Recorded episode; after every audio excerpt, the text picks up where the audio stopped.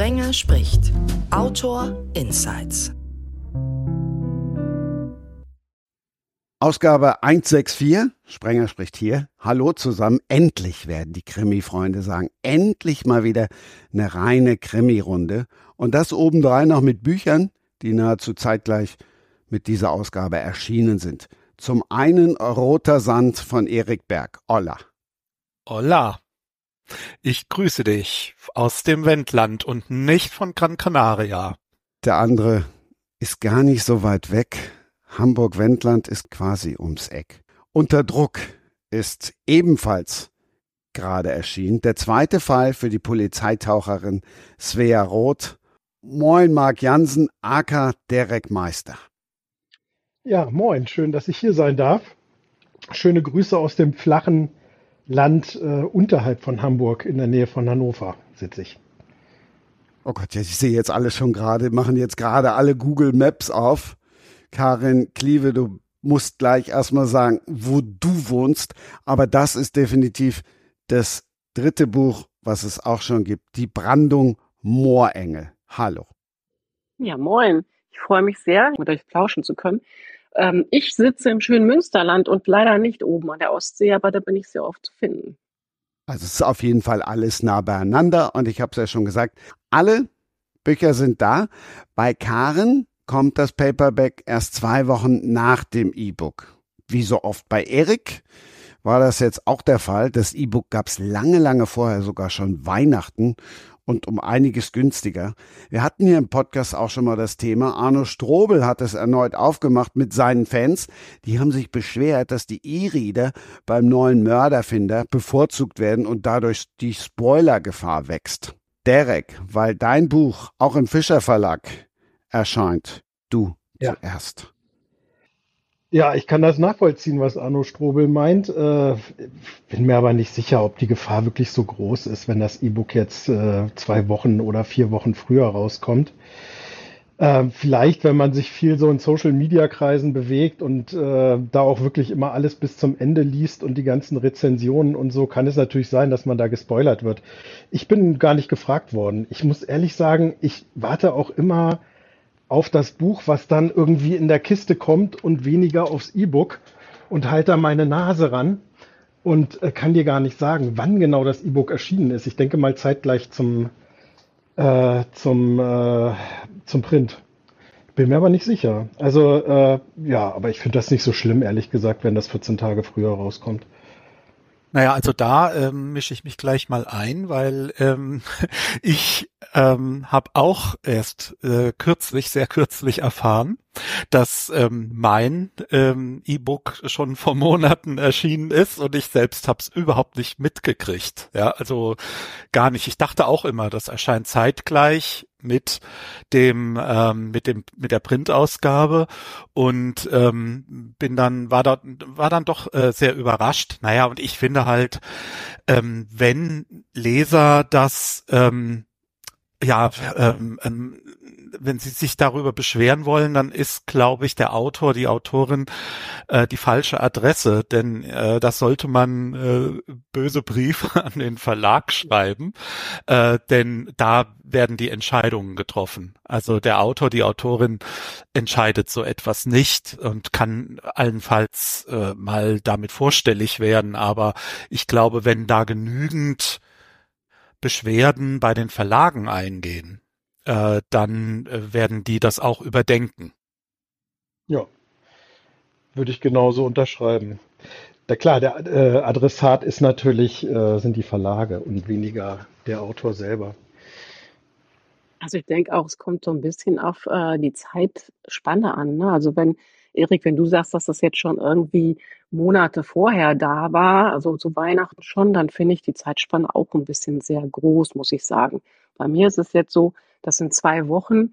Und ich denke mal, wenn jemand Angst hat, da gespoilert zu werden, dann muss ich halt die Ohren zumachen. Also da muss ich mich halt auf diesen ganzen Plattformen vielleicht nicht ganz so nach diesen Berichten strecken, sondern muss sagen, okay, dann, das ist wie beim, beim Streamen auch. Da gibt es auch eben immer jemanden, der es schon gesehen hat. Zumal ja online auch die Blogger die Exemplare auch schon früher kriegen oder das E-Book und ja auch spoilern könnten, wenn sie wollen. Also ja, ich glaube, wenn man heiß aufs Buch ist, sollte man eh ein bisschen vorsichtig sein, was man da liest. Nicht, dass man unabsichtlich gespoilert wird. Aber ich sehe das auch so. Also wenn das natürlich vier, sechs Wochen, acht Wochen vorher kommt, ist es schwierig, aber zwei Wochen, so what? Und ich wurde tatsächlich auch äh, vom Verlag gefragt. Also die haben mich angefragt, haben gesagt, die wollten es gerne machen, ob ich damit einverstanden wäre. Und das fand ich vollkommen legitim. Ich meine, ich habe mir da ehrlich gesagt auch jetzt nicht so eine Gedanken drüber gemacht. Ich habe mich total gefreut, dass es kommt und habe zu einem Ja. Nein. also man freut sich ja dann doch, wenn es kommt. Der große Trick dabei ist ja, dass die E-Books dann halt in diesem Pre-Sale richtig günstig sind und dann haben wir hier mal diskutiert, das ist deshalb, weil du dann natürlich auch schon ganz schnell bekannt bist, ganz schnell viele Rezensionen auch hast und eben vielleicht sogar schon bevor das Paperback erscheint, in den Bestsellerlisten stehst. Also wenn das so wäre, wäre ich da nicht abgeneigt. Nein.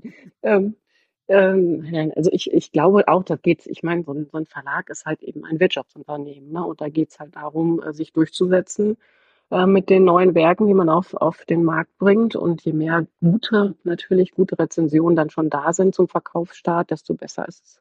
Keine Frage. Es ist eigentlich alles dazu gesagt.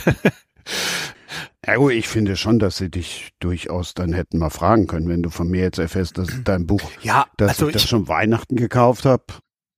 Ja, aber ich äh, ich hätte ja gesagt und äh, also äh, ich bin also ich fühle mich da irgendwie nicht ähm, schlecht informiert oder so.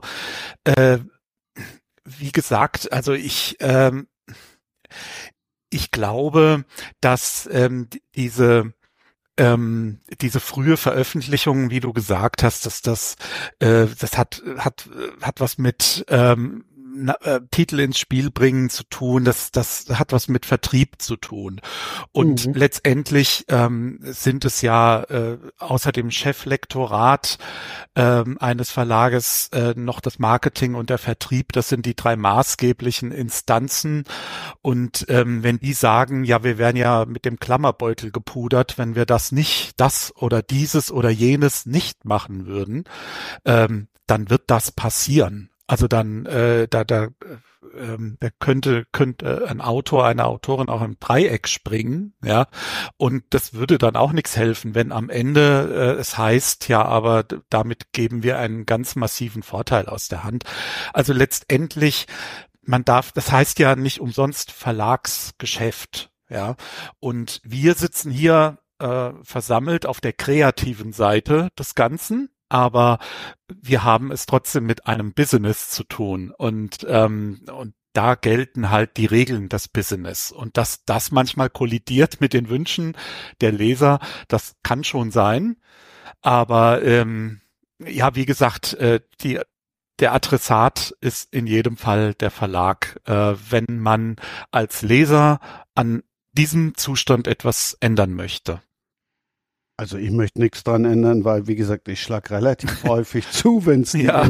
wenn's die im Presale gibt. Und wenn wir jetzt mal weitergehen, wenn wir auch auf die aktuellen Entwicklungen schauen, jetzt Paperbacks und so weiter, es gibt ja auch viele, die warten einfach, weil die Taschenbücher dann auch günstiger sind. Also ich kann ja jetzt nicht äh, dann sagen, pass auf, kann jetzt keiner irgendwie vorher dann das gebundene Buch kaufen, nur weil der ja schon spoilern könnte. Ja, so gesehen richtig das kommt eben noch dazu. Also ähm, ist wie du, ja, wie du sagst. Also äh, das, ähm, ich finde es persönlich auch eine eher äh, gute Maßnahme.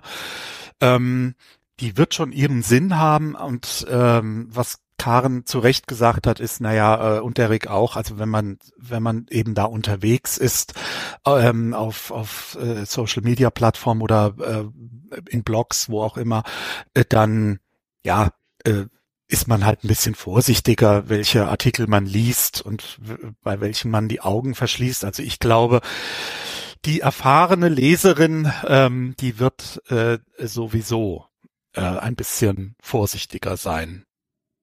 Boah, da bin ich ja echt mal gespannt, wie viel ihr nachher aus euren eigenen Büchern spoilern werdet und wie ihr mit der Aufgabe dann umgeht. Da bin ich ja wirklich mal gespannt Was- Ja, da, da, darauf hoffst du, ne, irgendwie, dass, dass, dass jeder von uns eine, irgendwie eine, ähm, außer Holunderblütentee auch noch eine Flasche Whisky neben, auf dem Schreibtisch stehen hat oder wo auch immer und nachher in den Redefluss kommt und irgendwas spoilert. Ja, das, sch- schauen wir mal, schauen wir mal. Ja, aber man kann ja, also wir lesen ja auch Krimis, wo gleich am Anfang feststeht, wer der Mörder ist. Also ich zumindest. Ja, Oh. das ist ja dann eine Sache der Dramaturgie, oder? Wie das aufgebaut ist. Also es gibt ja, man kann das ja machen. Man kann ja vorher auch den, äh, ähm, den Mörder verraten, sozusagen. Dann verschiebt man es halt vom Whodunit aufs Whydunit. Also ist ja auch gängige Praxis, könnte man ja tun. Ja, also bin Das, ja. hoffe das ich das- jetzt gar nicht auf die Whiskyflasche, sondern auf die Erzählkunst nachher. der März, der bringt ja nie nur neue Bücher samt Leipziger Buchmesse, er bringt ja auch dann endlich den heiß ersehnten Frühling. Also ich könnte äh, Frühling dauerhaft, das ist so meine Lieblingsjahreszeit, muss ich sagen. Das ist so, wenn es so langsam warm wird und alles anfängt, äh, so aus dem Boden zu kommen. Das ist so, da wird man so richtig kreativ wieder. Dann könnte man wieder Bäume ausreißen. Das ist so meine Phase. Leider dauert sie nicht ähm, zwölf Monate. Ich bin sehr froh. Ich komme eigentlich mit ähm, äh, jeder Jahreszeit zurecht, außer dem Winter. ähm, da bin ich dann, ähm, ja, große Überraschung auf Gran Canaria, außer jetzt gerade, aber das hat private Ursachen. Ähm, ansonsten ähm, verbringe ich den Winter tatsächlich auf, auf Gran Canaria. Da kam dann auch die Idee zu dem Gran Canaria Krimi. Also die ist ähm, nicht in irgendwelchen Grübelstunden ähm, am Schreibtisch oder so entstanden, sondern als ich auf der Terrasse saß mit einem Glas Rosé, aufs Meer schaute und dachte, hier müsste ein Krimi spielen. Ich habe gerade eine totale Störung in meinen Kopfhörern. Ich höre nur Meer und Glas Wein und, und das ist, geht gar nicht hier gerade. Ich, ich ertränke mich hier gerade in Ingwertee und er redet von Meer und Wein. Ja, Wie, wie kommst du denn überhaupt nach Gran Canaria? Wie ich da hinkomme? Also, ja, ähm, also nicht, naja, nicht praktisch gesehen, sondern warum, warum hat es sich nach Gran Canaria verschlagen? Ja, also das, das war, ähm, es gab mal einen ganz furchtbaren Winter hier vor, ich weiß nicht, muss 2011 oder so gewesen sein, glaube ich, also so Pi mal Daumen. Und ähm, damals äh, wohnte ich in Berlin und der war so unglaublich schrecklich. Der war so ewig lang. Ich habe ja Ende März Geburtstag und ähm, noch an meinem Geburtstag, ja, bin ich über so Alteis, äh, so, so dickes, so 30 Zentimeter dickes Alteis auf den Bürgersteigen gelaufen, weil die das gar nicht mehr weggekriegt haben. Und dann war ich ein paar Wochen später mit, ähm, nee, dann, dann äh, war ich im darauffolgenden Jahr mit einem Freund auf Mallorca und, ähm, und der war Anfang März und er guckte mich an und sagt, ja, warum lebst du überhaupt noch in Deutschland? Ja, also ich, zu, zu dem Zeitpunkt war ich ja Single und ähm, wo man als Autor arbeitet, ist ja eigentlich egal. Äh, Hauptsache man ist erreichbar. Und ähm, ja, und so ähm, bin ich auf diese Idee gekommen, ja, dann wo kannst du nach Europa, also in Europa bleiben? Das wollte ich dann schon, also jetzt da, also den ganzen Winter in Thailand oder oder was weiß ich, Chile oder so verbringen, das wollte ich dann auch nicht. Und ähm, da gibt's dann eigentlich nur die Kanarischen Inseln, wenn man's warm haben will. Ähm, denn alles im Mittelmeer, das ist halt zwar mild, aber regnerisch, also Kreta oder Zypern oder so. Und ähm, und so kam ich irgendwie zu, durch Zufall äh, nach Gran Canaria und habe mich äh, sofort verliebt, auch wenn mir solche Touristenstädte eigentlich bis dahin nicht viel gesagt haben. Also die habe ich meistens gemieden. Aber ganz im Süden Maspalomas, das ist schon sehr touristisch. Aber wenn man ein bisschen außerhalb wohnt, das da reichen schon zwei Kilometer, ähm, dann mischt man die Vorteile, also klar, das, dieses, also das, das ist ja auch schön, wenn man tausend Restaurants zur Verfügung hat und ähm, und und alles Mögliche ähm, und die Strände und so weiter. Ähm, wenn man das Gute davon nimmt und dann aber außerhalb wohnt und diese Ruhe hat und dann also gar kein Lärm, auch nachts nicht und so weiter. Und ähm, ausgenommen das erste Jahr, da habe ich, da habe ich recht laut gewohnt, weil ich nichts anderes gefunden habe, hatte ich dort immer im Winter eine ähm, tolle Zeit. Also das war, ähm, ich möchte es auch gar nicht, äh, gar nicht mehr missen. Also wie gesagt, Winter ist nicht meine Jahreszeit, ähm, aber mit den drei anderen komme ich prima klar. Auch mit dem Hochsommer, wenn man äh, zu matt ist, um auch nur ein Glas zu heben. Ja, ich muss jetzt leider den Podcast verlassen. Mir ist das zu viel äh, Urlaub, Sonne und äh, ich sitze hier im Winter auf meiner Kuhwiese und gucke raus und kriege echt Depressionen. Also ich bin überhaupt nicht der Wintermensch. Ich würde auch gern nach Gran Canaria, aber mit zwei Kindern und Schule und so ist das ein bisschen schwieriger. Da braucht man dann ein bisschen mehr als nur ein E-Mail-Postfach und ein Telefon, äh, wenn man schreiben will, weil einfach noch die Familie dabei ist. Ja, also mir geht's so ein bisschen so wie äh, Erik. Ich mag den Sommer. Ich äh, stehe drauf zu schwitzen, obwohl ich ja ein bisschen korpulenter bin. Aber ich habe da nichts gegen, wenn es 30 Grad hat. Finde den Frühling auch schön, finde den Herbst auch okay, aber Winter kann ich echt nicht leiden. Also äh, vor allen Dingen, wenn er sich lange zieht. Also insofern Gran Canaria. Ja, und vor allen Dingen, das, das Schlimme ist ja immer dieser permanente Nieselregen bei uns hier. Also wir kriegen das Wetter hier aus erster Hand. Das heißt, es klatscht immer schön ans Haus und es ist immer windig und es ist echt, also gefühlt sind es äh, zu 99 Prozent Nieseltage. Und das kann ich gar nicht leiden. Da wünsche ich mich dann schon nach, nach Süddeutschland, wo es dann vielleicht eiskalt ist, aber dafür mal einen blauen Himmel hat. Und hier ist es immer so, ja, weiß ich auch nicht, grau in grau. Und das äh, geht, schlägt mir schon aufs Gemüt, muss man sagen. Aber die meisten Sonnenstunden, Derek, das weißt du schon, die gibt's gar nicht in Süddeutschland, sondern die gibt's im Nordosten an der Ostsee, so Richtung Rügen. Genau. Ähm, ja, ja, ja, ja. Aber leider nicht hier auf der Kuhwiese. Nee. Schönen Gruß äh, zur Kuhwiese. Ja, im, im Kapitänshaus strahlt die Sonne nur innen, aber nicht außen. Das ist äh, blöd. Ja. Vielleicht muss man die, äh, die Krimi-Orte geschickter wählen, habe ich mir schon oft überlegt. Also Mord in New York oder Mord in, ich weiß nicht, Buenos Aires oder und sich dann vielleicht auch mal eine nette Recherchereise äh, spendieren lassen. Das wäre fein. vom Finanzamt meinst du, ja. Ja, vom, vom Verlag äh, schwierig. Äh. Ja. Ja, ich bin durch den Rhein, also zum Beispiel also meine diese äh, Ostsee-Krimis, die ich ja in den letzten Jahren geschrieben habe, das, ich bin durch einen reinen Zufall, also ich habe da gar nicht groß äh, drüber nachgedacht. Ne? Das, ähm, ich habe mir einen Ort überlegt, der sehr abgeschieden ist in, in äh, Deutschland. Und dann dachte ich, äh, dann dachte ich so, naja, wo warst du denn mal, wo es total abgeschieden war? Und dann fiel mir Hiddensee ein, wo ich 1994 das erste Mal war. Und ähm, und damals, da fiel mir dann ein, dass ich damals vom vom äh, vom Hafen ähm, zum zu meiner Unterkunft gelaufen bin und damals schon dachte, du mein Gott, hier ist es ja so ruhig, hier ist genau der richtige Platz für einen Mord.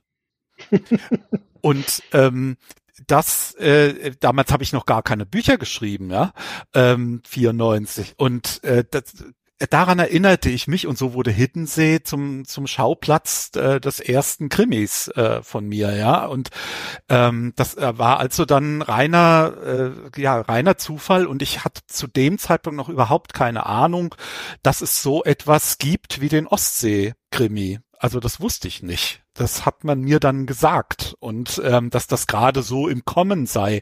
Und ähm, so hatte ich also ganz unbewusst offensichtlich genau den richtigen Ort gefunden für meinen ersten Krimi. Ist ja, das das Nebelhaus? Äh, schöne. Ja, das ist das Nebelhaus. Ja, das habe ich vergessen zu erwähnen. Ja, ja. ja, ja das, das Nebelhaus. Das in, ich saß in diversen Drehbuchbesprechungen, ein paar Jahre später dann wahrscheinlich, und musste mir immer, was heißt musste, aber da war das oft Referenz. Also auch der Film, das Nebelhaus. Weil es dann oh. ja, das müsst ihr so machen mit das Nebelhaus. Das Nebelhaus ist super gelaufen, das Nebelhaus. Also, das, ihr, ihr könnt das jetzt nicht sehen, aber ich werde rot. Aber Erik, sag doch mal, als das damals anstand, als sie gesagt haben, okay, die Lizenzen sind verkauft, das Ding wird verfilmt. Hast du denn irgendwie ähm, Einfluss gehabt oder hat man dir irgendwie Bescheid gesagt, wer dann die Rollen übernehmen wird, wer das, äh, wer die Regie führen wird und so weiter und so fort? Oder hast du irgendwann gesagt, kriegt so, hier Film ist fertig, guck mal. Ja, also das ist eine völlig irre Geschichte äh, mit äh, mit dem Film. Und zwar hatte ich irgendwann mal ein Gespräch mit einer Dame, ähm, von der Produktionsfirma und äh, die sagte, also da war das noch nicht unter Vertrag, ne? Ähm, und die sagte mir dann, ja, also wir warten noch auf das Go von der Filmförderung Mecklenburg-Vorpommern und ähm, äh, mehr können wir, äh, äh, also das, das, wir müssen jetzt abwarten, was da kommt, denn das hängt jetzt alles ein bisschen an dieser Filmförderung. Und das Gespräch war irgendwann im Herbst, also Oktober, November, glaube ich, und ich hörte dann überhaupt nichts mehr. Also ich hörte wochenlang, monatelang äh, von dem nichts und ich war so beschäftigt mit meinen anderen Sachen, mit meinen, mit meinen anderen Büchern und so weiter, dass ich daran überhaupt nicht mehr gedacht habe. Und irgendwann bekomme ich eine E-Mail morgen beginnen die Dreharbeiten. Und das war im, im Januar. Das war im Januar. Und dann dachte ich so, wie morgen beginnen die Dreharbeiten. Und dann habe ich mich wirklich hingesetzt, ich war damals äh, auf Gran Canaria, und dann habe ich meinen ganzen, die ganzen Unterlagen, die ich dabei hatte, durchforstet nach einem Vertrag, äh, den wir gemacht haben weil äh, äh, ich dachte, naja, die fangen ja nicht mit Dreharbeiten an, wenn wir noch keinen Vertrag haben. Ja, also äh, das war mir unvorstellbar. Und dann dachte ich aber, du hast ja nicht alle Unterlagen dabei. Ja, also ich schlepp ja nicht kistenweise meine Verträge mit mir irgendwie rum, die aus den letzten 20 Jahren. Und dann habe ich äh, meine Agentin kontaktiert und habe gesagt, du, sag mal, äh, wir haben doch da keinen Vertrag. Ich erinnere mich gar nicht dran, dass ich einen Vertrag unterschrieben habe. Da sagt sie, nee, hast du auch nicht. Und ähm, und dann kam heraus, dass die tatsächlich einen Fehler gemacht hatten. Also die hatten vergessen, sich eine Unterschrift abzuholen. Nein. Und dann waren am tatsächlich fingen am nächsten, dann dachte ich halt so, nee, also komm, jetzt ähm, will ja nicht, dass jemand deswegen einen Job verliert. Ich hätte das ja sowieso unterschrieben, denn die die ganzen Bedingungen und so weiter, die standen schon fest, aber es gab halt keine Unterschrift, ja. Und ähm, so hatte ich ich hatte sogar so äh, im, im Stile von, ähm, ihr kennt das ja, äh, von ähm, Alfred Hitchcock, der dann in, in seinen Filmen immer do, mal durchs Bild gelaufen ist, ja, an der Bushaltestelle mal stand oder so ähm, und äh, so ein Cameo-Auftritt, ne, heißt das ja. Derek wird's ja besonders wissen. Und ähm, ja, und da äh, wollte ich eigentlich einen Cameo-Auftritt haben, aber da die Dreharbeiten ja so kurzfristig stattfanden, war das alles nicht mehr möglich. Und ich hatte auch ansonsten überhaupt kein, also Mitspracherecht in keiner Form wobei mir das jetzt nicht so viel ausgemacht hat. Ich war von Anfang an immer der Meinung, ähm, dass Film ein anderes Genre ist, also es ist ein ganz, ein ganz anderes Medium, nicht nur Genre, sondern ein anderes Medium und ein anderes Medium hat andere Gesetze. Also die Leute, die sowohl Bücher als auch Drehbücher schreiben, so wie Derek, die wissen, wovon ich rede ähm, und da gelten andere Gesetze äh, beim, beim Drehbuch. Und deswegen ähm, habe ich von Anfang an gesagt, die machen da ihr Ding und da mische ich mich nicht ein. Aber letztendlich, ähm, ja, war dieser Film so, wie er dann war. Ähm, also ein paar Dinge fand ich dann äh, schon ein bisschen gewöhnungsbedürftig, aber unterm Strich war's okay, war's gut, ja.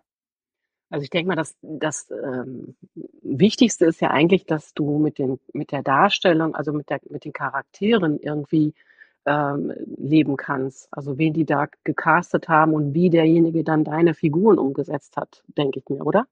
Ja, also ähm, da, ich also ich war mit keiner Rolle ähm, wirklich unzufrieden mit keiner. Also die haben das sehr gut gemacht. Ich habe der Jasmin Schwiers, ähm, der Schauspielerin, die dann ähm, die Leonie gespielt hat, also ist eine besonders wichtige Person in dem äh, Roman. Und äh, der habe ich sogar dann über ihre Agentin eine E-Mail äh, geschrieben und sie hat mir dann auch geantwortet, ähm, dass ich gesagt habe, das ist toll. Also genau so habe ich mir die Leonie vorgestellt. Aber auch die anderen Figuren waren wirklich gut gespielt. Also es, ähm, ich war wie gesagt, dann nicht irgendwie im Nachhinein unzufrieden oder so. Ähm, ich fand nur das Zustandekommen ein wenig äh, seltsam. Ich meine, Dreharbeiten anzusetzen, ohne eine Unterschrift zu haben, das ist ähm, ja, es äh, gibt, gibt's nicht so oft. Ne? Also ich, was wären gewesen, wenn ich gesagt hätte, nö, mache ich nicht. Ja, also dann, dann äh, hätten die wären die auf ihren ganzen Kosten ja sitzen geblieben. Also mhm. das, ähm, das, aber natürlich, das, also darum, also, diesen Gedanken hatte ich gar nicht, denn wie gesagt, ähm, letztendlich wollte ich ja, dass es, äh, dass es einen einen Film gibt und ähm, ja und äh, bin zufrieden damit. Der Film, ähm, der ist ja, das ist ja das Nebelhaus gewesen, ne? Der, ja, genau. die Vorlage. Ja. Und es ist doch, glaube ich, wenn ich mich richtig erinnert, erinnere, eine, ein Buch einer Reihe gewesen. Danach kam doch noch mehr von, von dieser Journalistin. Doro ne? Kagel, ja, genau, da kam genau. noch mehr. Hm. Und ähm, dass die, dass ja. die dann nicht verfilmt wurden, war das dann für dich irgendwie äh, ne, enttäuschend oder äh, war das von vornherein klar, dass hm. nur einer von denen verfilmt würde? Ja, also ich gehöre ja eher zu denen, für die das Glas immer halb voll ist.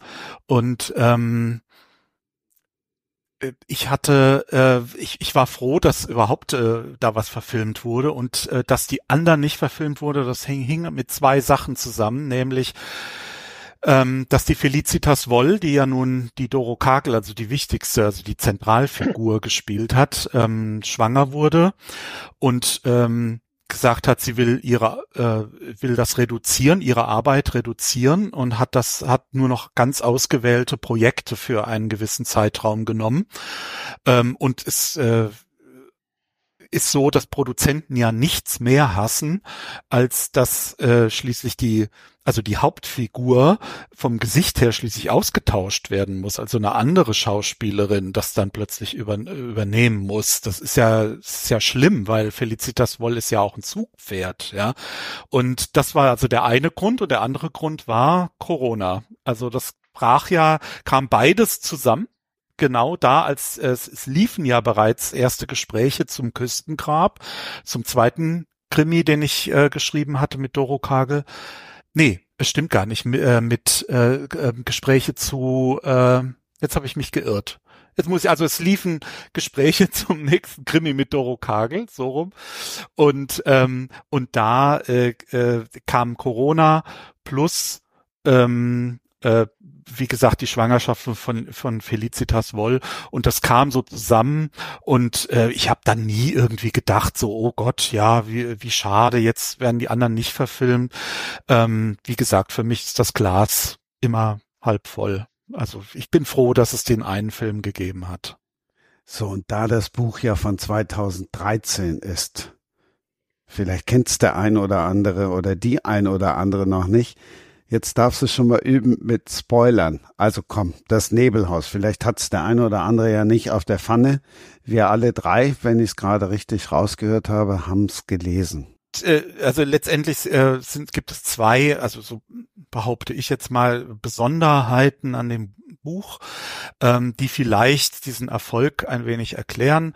Äh, das eine ist die Tatsache, dass man, äh, also dass, dass wir alle den Mörder nicht kennen, das wissen wir ja. Also, ähm, also in, bei den allermeisten Krimis kennt man den Mörder lange Zeit nicht.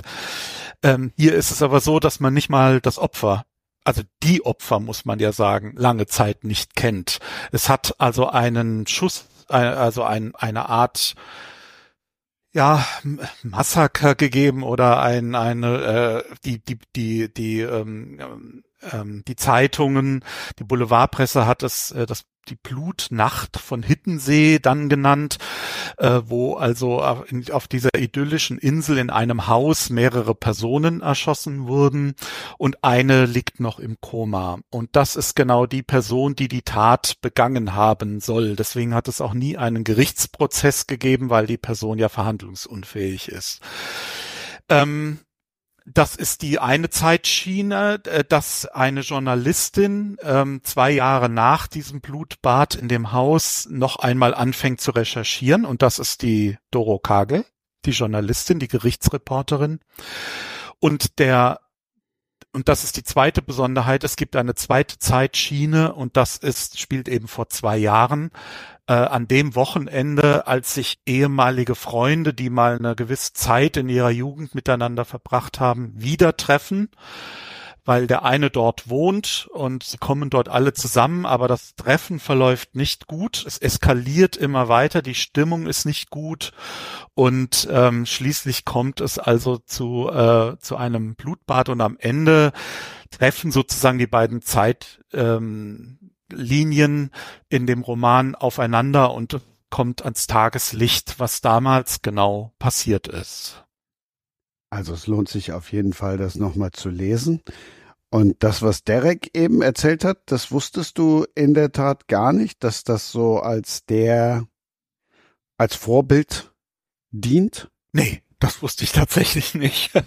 Also das ist ja, das ist ja richtig, ähm, das ist ja richtig toll. Also das, nee, das wusste ich wirklich nicht. Also ich, ähm, ich muss allerdings auch sagen, ähm, ich habe nicht so viel Kontakt irgendwie zu äh, Leuten, die auch mit der mit der Filmbranche oder so zu tun haben und ähm, von daher also äh, äh, ja, gab es, gab es da eigentlich auch niemanden, der mir das jetzt hätte zuflüstern können. Also es hat mich nie erreicht. Ähm, aber ist charmant, ne? Also hört man ja ganz gerne. Ja, ich kann das nur so weitergeben. Also es ist jetzt nicht so, dass das jahrelang als Vorbild galt, aber es galt eine gewisse Zeit lang als sehr erfolgreich. Und jeder wollte sowas machen wie das Nebelhaus. Okay. so habe ich es in Erinnerung. Ja. Aber ganz ehrlich, ohne Vertrag anzufangen, da sagst du ja tatsächlich auch am längeren Hebel. Die haben ja Glück gehabt, dass du so nett warst. Du hättest ja auch sagen können, ja, sollen sie erstmal 14 Tage drehen und dann lasse ich die Bombe platzen und will einfach ein bisschen mehr Geld. Ja, aber also, das ist äh, das ist nicht so ganz so mein Stil, ne? Also äh, wegen wegen Geld dann so eine Sache äh, anzuzetteln und dann ist man ja sowieso für alle Zeit unten durch, ne? Auch äh, irgendwie und ja, also nochmal, also das stand, also das habe ich nie in Frage gestellt. Hätte man mir den Vertrag zugeschickt, hätte ich ihn unterschrieben. Und so habe ich halt gedacht. Also wenn, wenn es so gewesen wäre, dass da Dinge drin gestanden hätten, dann in diesem Vertrag, wo ich gesagt hätte, ja, um Himmels Willen, ja, also wenn die Summe nicht gestimmt hätte oder was weiß denn ich, also das Honorar meine ich, dann äh, wäre das was anderes gewesen, aber das war mir ja vorher bekannt. Nur habe ich ihn ja blöder, also ich habe ihn halt nie bekommen. Ne? Und äh, also vorher nicht. Und dann habe ich es natürlich ganz schnell unterschrieben. Das war dann auch okay und ähm, war dann für mich auch abgehakt. Also es ist für mich jetzt keine Sache gewesen, wo ich jetzt irgendwie, ähm, also ich fand es dann schon lustig irgendwie, aber ähm, es hat mich nicht negativ irgendwie jetzt berührt. Es hat mich nicht wütend gemacht oder verärgert oder so. Oh. Ja. Ist ja auch eine Sache, wenn der Vertrag schon ausgehandelt ist, dann ist es ja auch okay. Also ja, genau. Aber um mal nochmal auf diese, äh, diese Film- und Fernsehgeschichte zurückzukommen. Ähm, sag mal, Derek, dass du das jetzt studiert hast, ne, das ist doch bestimmt ein totaler Vorteil, wenn man äh, Kriminalromane schreibt. Also ich ähm, selber liebe ja die Bücher von Silla und Rolf äh, Björlind.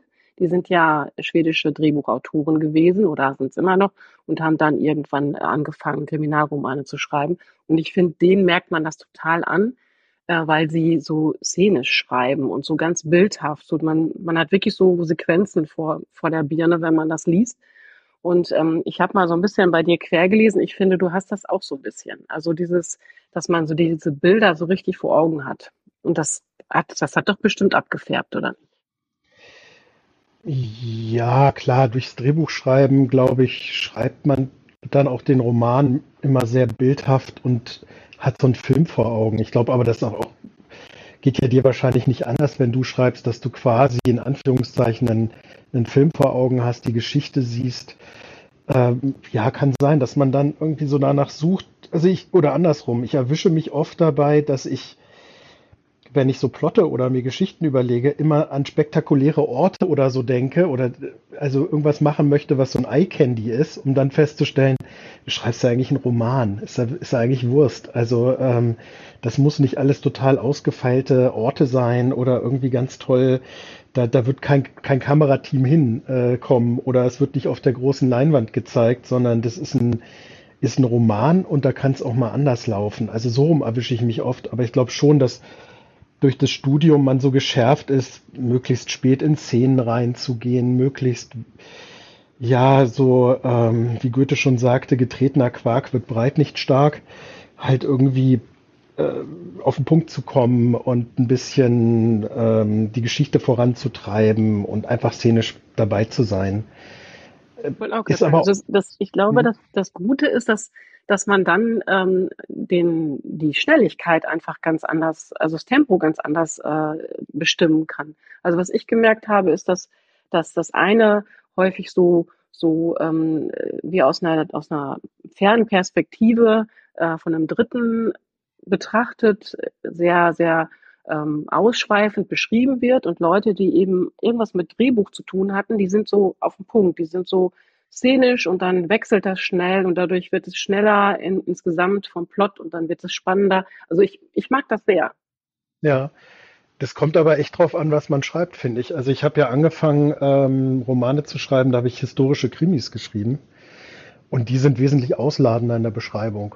Ja, und viel gehen viel mehr in die, ja, in die Epik so rein. Also die sind gar nicht so sehr drehbuchartig und haben gar nicht so viel Dialoge und so, sondern sind wirklich mehr beschreibend.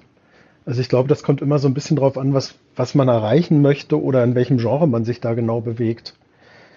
Also so, so gehe ich das an. Wenn ich jetzt wieder einen historischen Roman schreibe, dann darf das ruhig mehr Atmosphäre haben und viel mehr beschreibend sein, als wenn ich äh, heutzutage unterwegs bin und einen harten Thriller schreibe oder so. Ja, und damals ähm, habe ich äh, äh, Derek kennengelernt in Schwäbisch Hall, als er noch seine Rungholt-Reihe geschrieben hat. Ich hoffe, du genau. erinnerst dich, Derek.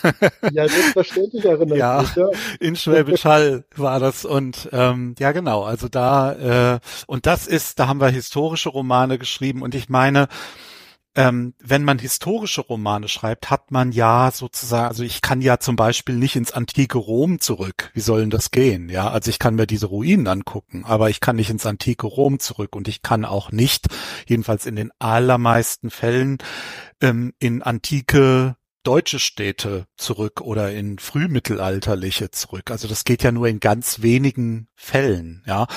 Und in die ganze Denkensweise ist ja sowieso nochmal schwierig. Und dadurch lernt man natürlich, finde ich, äh, wenn man historische Romane schreibt, nochmal etwas ganz Spezielles, nämlich, dass man nochmal extra imaginieren muss. Also man muss ja nicht nur sozusagen sich sowieso in völlig andere Personen hineinversetzen, das ja sowieso, aber dann auch noch in andere Zeitalter und auch noch, ja, äh, sozusagen das ganze Umfeld imaginieren. Ja, also man muss, äh, man muss sich alles äh, vorstellen können ähm, und hat nicht den Vorteil, wie wir jetzt, die wir Kriminalromane schreiben, die in der Gegenwart spielen, ähm, dass wir alles, äh, dass wir diese Orte besuchen können und dass wir natürlich auch in der Denke jemandes aus dem 21. Jahrhundert uns hineinversetzen können, ne? weil das äh, sind wir ja selbst. Und äh, deswegen fand ich immer, dass äh, der historische Roman, dass ich also angefangen habe mit historischen Romanen, dass das eine gewisse Bereicherung war, auch was so diese ganze Vorstellungskraft angeht, generell fürs Schreiben. Ja, das unterschreibe ich.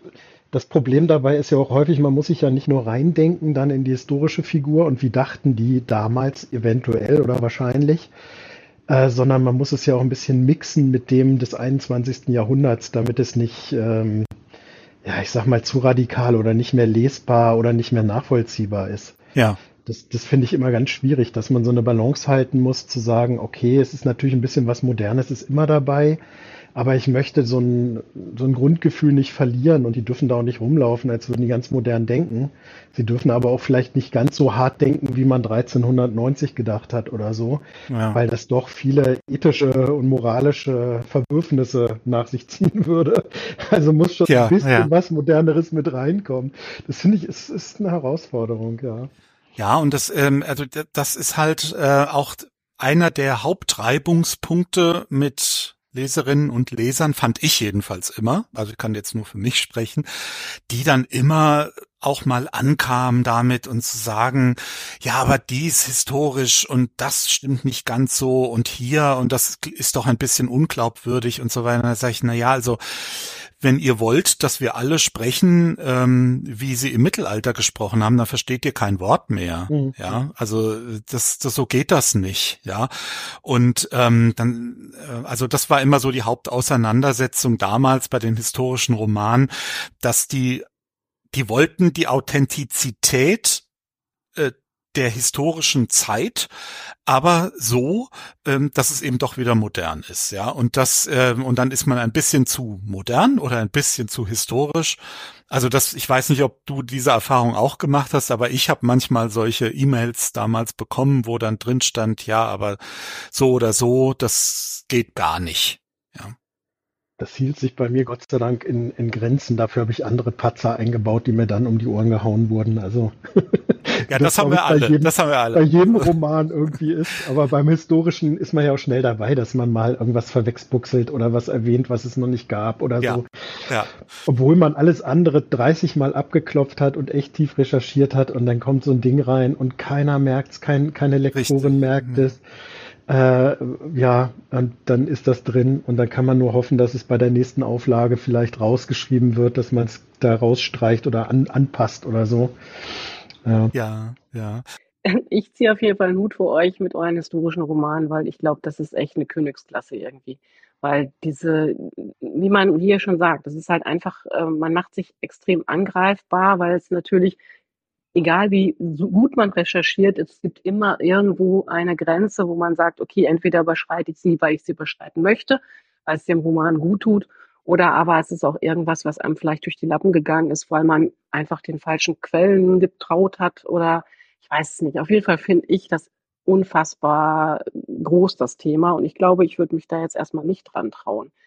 Ähm, mhm. Ähm, historische Romane sind für mich wirklich äh, mit das Schwierigste, glaube ich, für mich selber beschreiben, würde ich mal sagen. Ja, also bei mir, bei mir waren es damals äh, ähm, was die Paprika, die im ähm, im 11. Jahrhundert, nee, im 10. Jahrhundert vorgekommen ist. Die Paprika fand Einzug ähm, in, in das 10. Jahrhundert und das, äh, die ist ja nun erst seit Christoph Kolumbus im Umlauf und ähm, ja, und das hat auch keiner gemerkt. Es ist ähm, ich, ich auch ich habe irgendwie, ich habe mir, ich habe das da reingeschrieben. Ich habe damals, ich, es war für mich so selbstverständlich das ist die Paprika damals. Also die, die spielte gar keine Rolle, ja. Die kam nur als Wort einmal mhm. kurz vor, ja. Und so ist das, wie du sagst. Also das ist ähm, sowas passiert fast. Also ich würde mal, ich will nicht sagen jeder, aber ich würde sagen, es passiert fast jedem Mal, dass man irgendwas reinschreibt, wo man hinterher sagt, ja um Himmels willen, wie bist du denn jetzt darauf bloß gekommen, ne? Und ich glaube auch, dass man sich nicht davon befreien kann, dass man immer irgendwie aus der Sicht eines Menschen aus dem 21. Jahrhundert äh, draufschaut, weil es ist ja wirklich so, wenn man, wenn man sich das mal anschaut, wie die damals gelebt haben, dann denken wir teilweise, oh mein Gott, ohne ähm, fließend Wasser, die ganzen Sanitäranlagen, die wir haben, ohne den ganzen Luxus, den wir heute haben, die Medizin und, äh, und Strom und was noch alles oben drauf kommt, Heizung, Wärme, ähm, da würde jeder von uns sofort innerhalb von drei Tagen die weiße Fahne streichen und sagen, hol mich bitte hier raus, ich kann nicht mehr. Äh, für die Leute damals war das ja normal, die kannten nichts anderes. Das heißt, was wir als dunkel und schrecklich empfinden würden, war damals ja normal. Und alles, was dann noch obendrauf kam, das war dann irgendwann schrecklich. Und das ist, glaube ich, auch eine ganz andere Art, äh, Dinge zu empfinden. Aber das kann man natürlich auch nicht runterbrechen und sagen, okay, wir machen das jetzt so, dass alle ähm, immer gut gelaunt durch die Gegend tingeln und sagen, oh, was für ein schöner Tag, obwohl sie eigentlich äh, kurz davor sind zu sterben. Ähm, das kann man ja auch nicht machen, weil es eben den Leser von heute ähm, irritieren würde. Ne? Also es ist, ich finde es sehr schwierig. Ein bisschen macht's die Mischung, glaube ich. Also tatsächlich Gedanken zuzulassen, die man vielleicht heutzutage als moderner Mensch nicht hat, um denen näher zu kommen, ja, um so ein bisschen, ich sag mal, zumindest so grob den Gedanken von einem mittelalterlichen Menschen irgendwie nahe zu kommen, obwohl das natürlich alles ja, hochspekulativ ist. Und ähm, ja, ich glaube, man muss da ein bisschen abwägen, weil ich, ich vergleiche das so ein bisschen, sich so in eine historische Figur zu versetzen, ist so ein bisschen wie bei Thrillern sich so in den Serientäter reinzudenken. Also das macht einfach irre Spaß, die Welt aus völlig anderer Perspektive sich anzugucken und einen völlig anderen Charakter zu bauen, den man eigentlich selber der man eigentlich selber gar nicht ist. So, und das, also für mich macht das am meisten Spaß. Ich finde immer die, ja. die langweiligsten Sachen sind immer, ah, der Staatsanwalt, bla bla bla und so, und der muss jetzt irgendwas machen. Da, also mir macht es am meisten Spaß, dann lieber irgendwelche Serientäter-Szenen zu schreiben oder tatsächlich ins Mittelalter abzutauchen das hat mir bisher immer am meisten gebracht und da, da merke ich dann auch so einen Rush beim Schreiben, wo man so drin ist und sich denkt, das ist so krank, das macht wieder voll Spaß. Wir tauchen gleich mehrfach ab, aber garantiert nicht ins Mittelalter. Schatz, ich bin neu verliebt. Was? Da drüben. Das ist er. Aber das ist ein Auto. Ja, eben. Mit ihm habe ich alles richtig gemacht. Wunschauto einfach kaufen, verkaufen oder leasen. Bei Autoscout24. Alles richtig gemacht. In rund 40 Folgen habt ihr mich jetzt schon sagen hören, I want to tell you about the Beatles. Ich habe euch die Geschichten zu ihren Alben und ihren Songs erzählt, euch ihre wichtigsten Wegbegleiter und Vertraute vorgestellt und natürlich die Orte, die für die Bandgeschichte eine wichtige Rolle spielten. Habt ihr die drei bisherigen Staffeln schon durchgehört? Nein?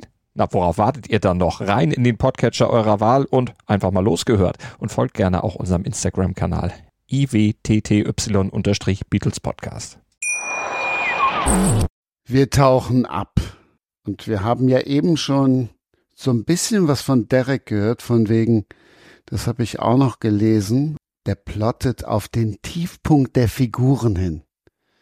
Also dir ist wirklich so das Fiese liegt dir ganz nah. Äh, ja.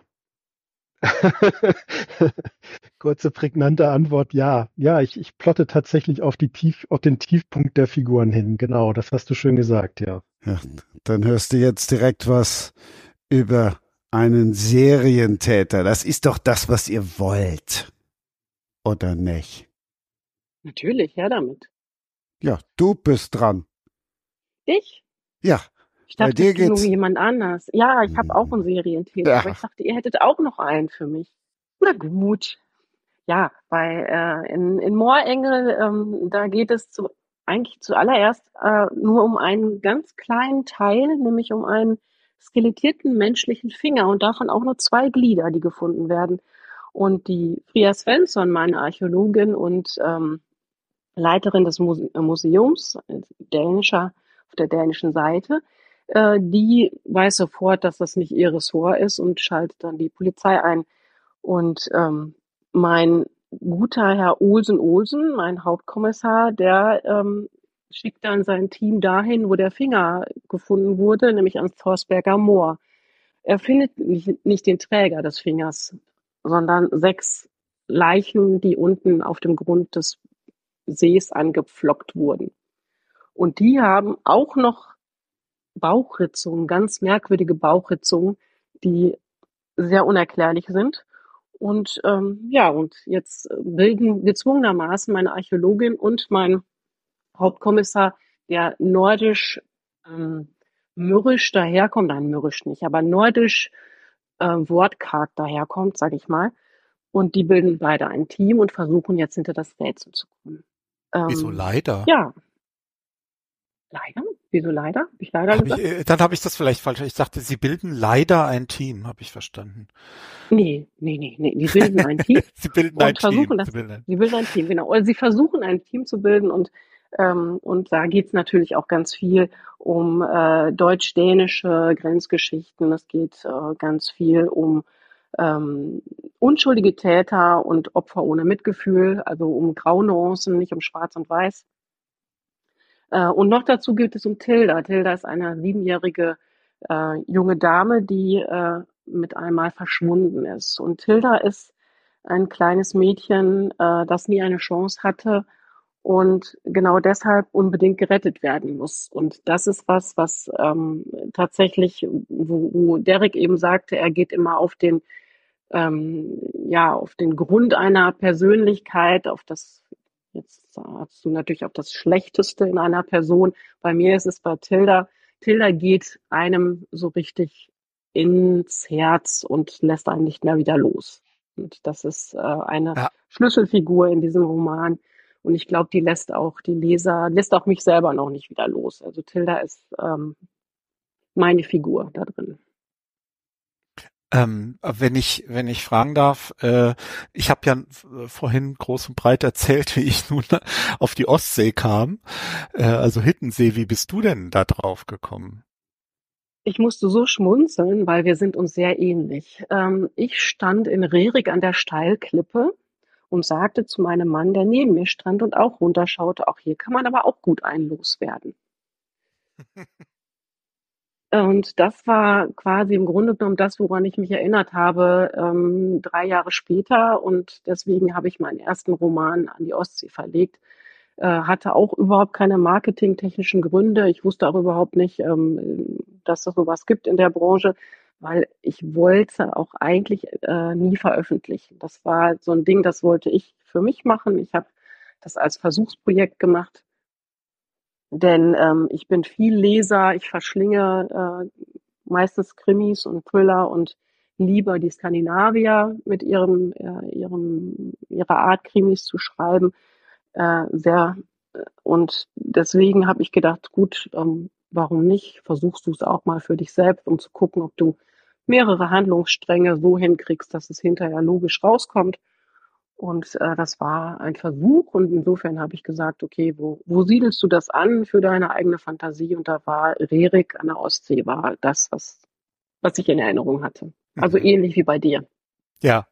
ja mein Mann sagt immer, solange ich schreibe, ähm, ist er sicher. Wie sicher? Also, ja. Du meinst so nach diesem, äh, es gibt ja den berühmten äh, Krimischriftstellerwitz, ne? Also äh, was was tust du, wenn deine Frau im Zickzack durch den Garten läuft? Läuft? Du du lädst nach. Also ähm, mhm. was heißt er ist sicher? Das heißt, du das heißt, dass, dass er dann sicher sein kann, dass ich meine Fantasien äh, in den Büchern auslebe und nicht. Ah, ja, ja, ja, genau. Also dann trifft dieser mhm. Witz doch ein bisschen zu, ja. Also ja, ja. ja, ich habe mir, ich habe mir noch nie äh, die Frage gestellt, was eigentlich die jeweiligen Partner und Partnerinnen der Autoren und Autorinnen so, welche, ob, welche Ängste die vielleicht umtreiben, ja.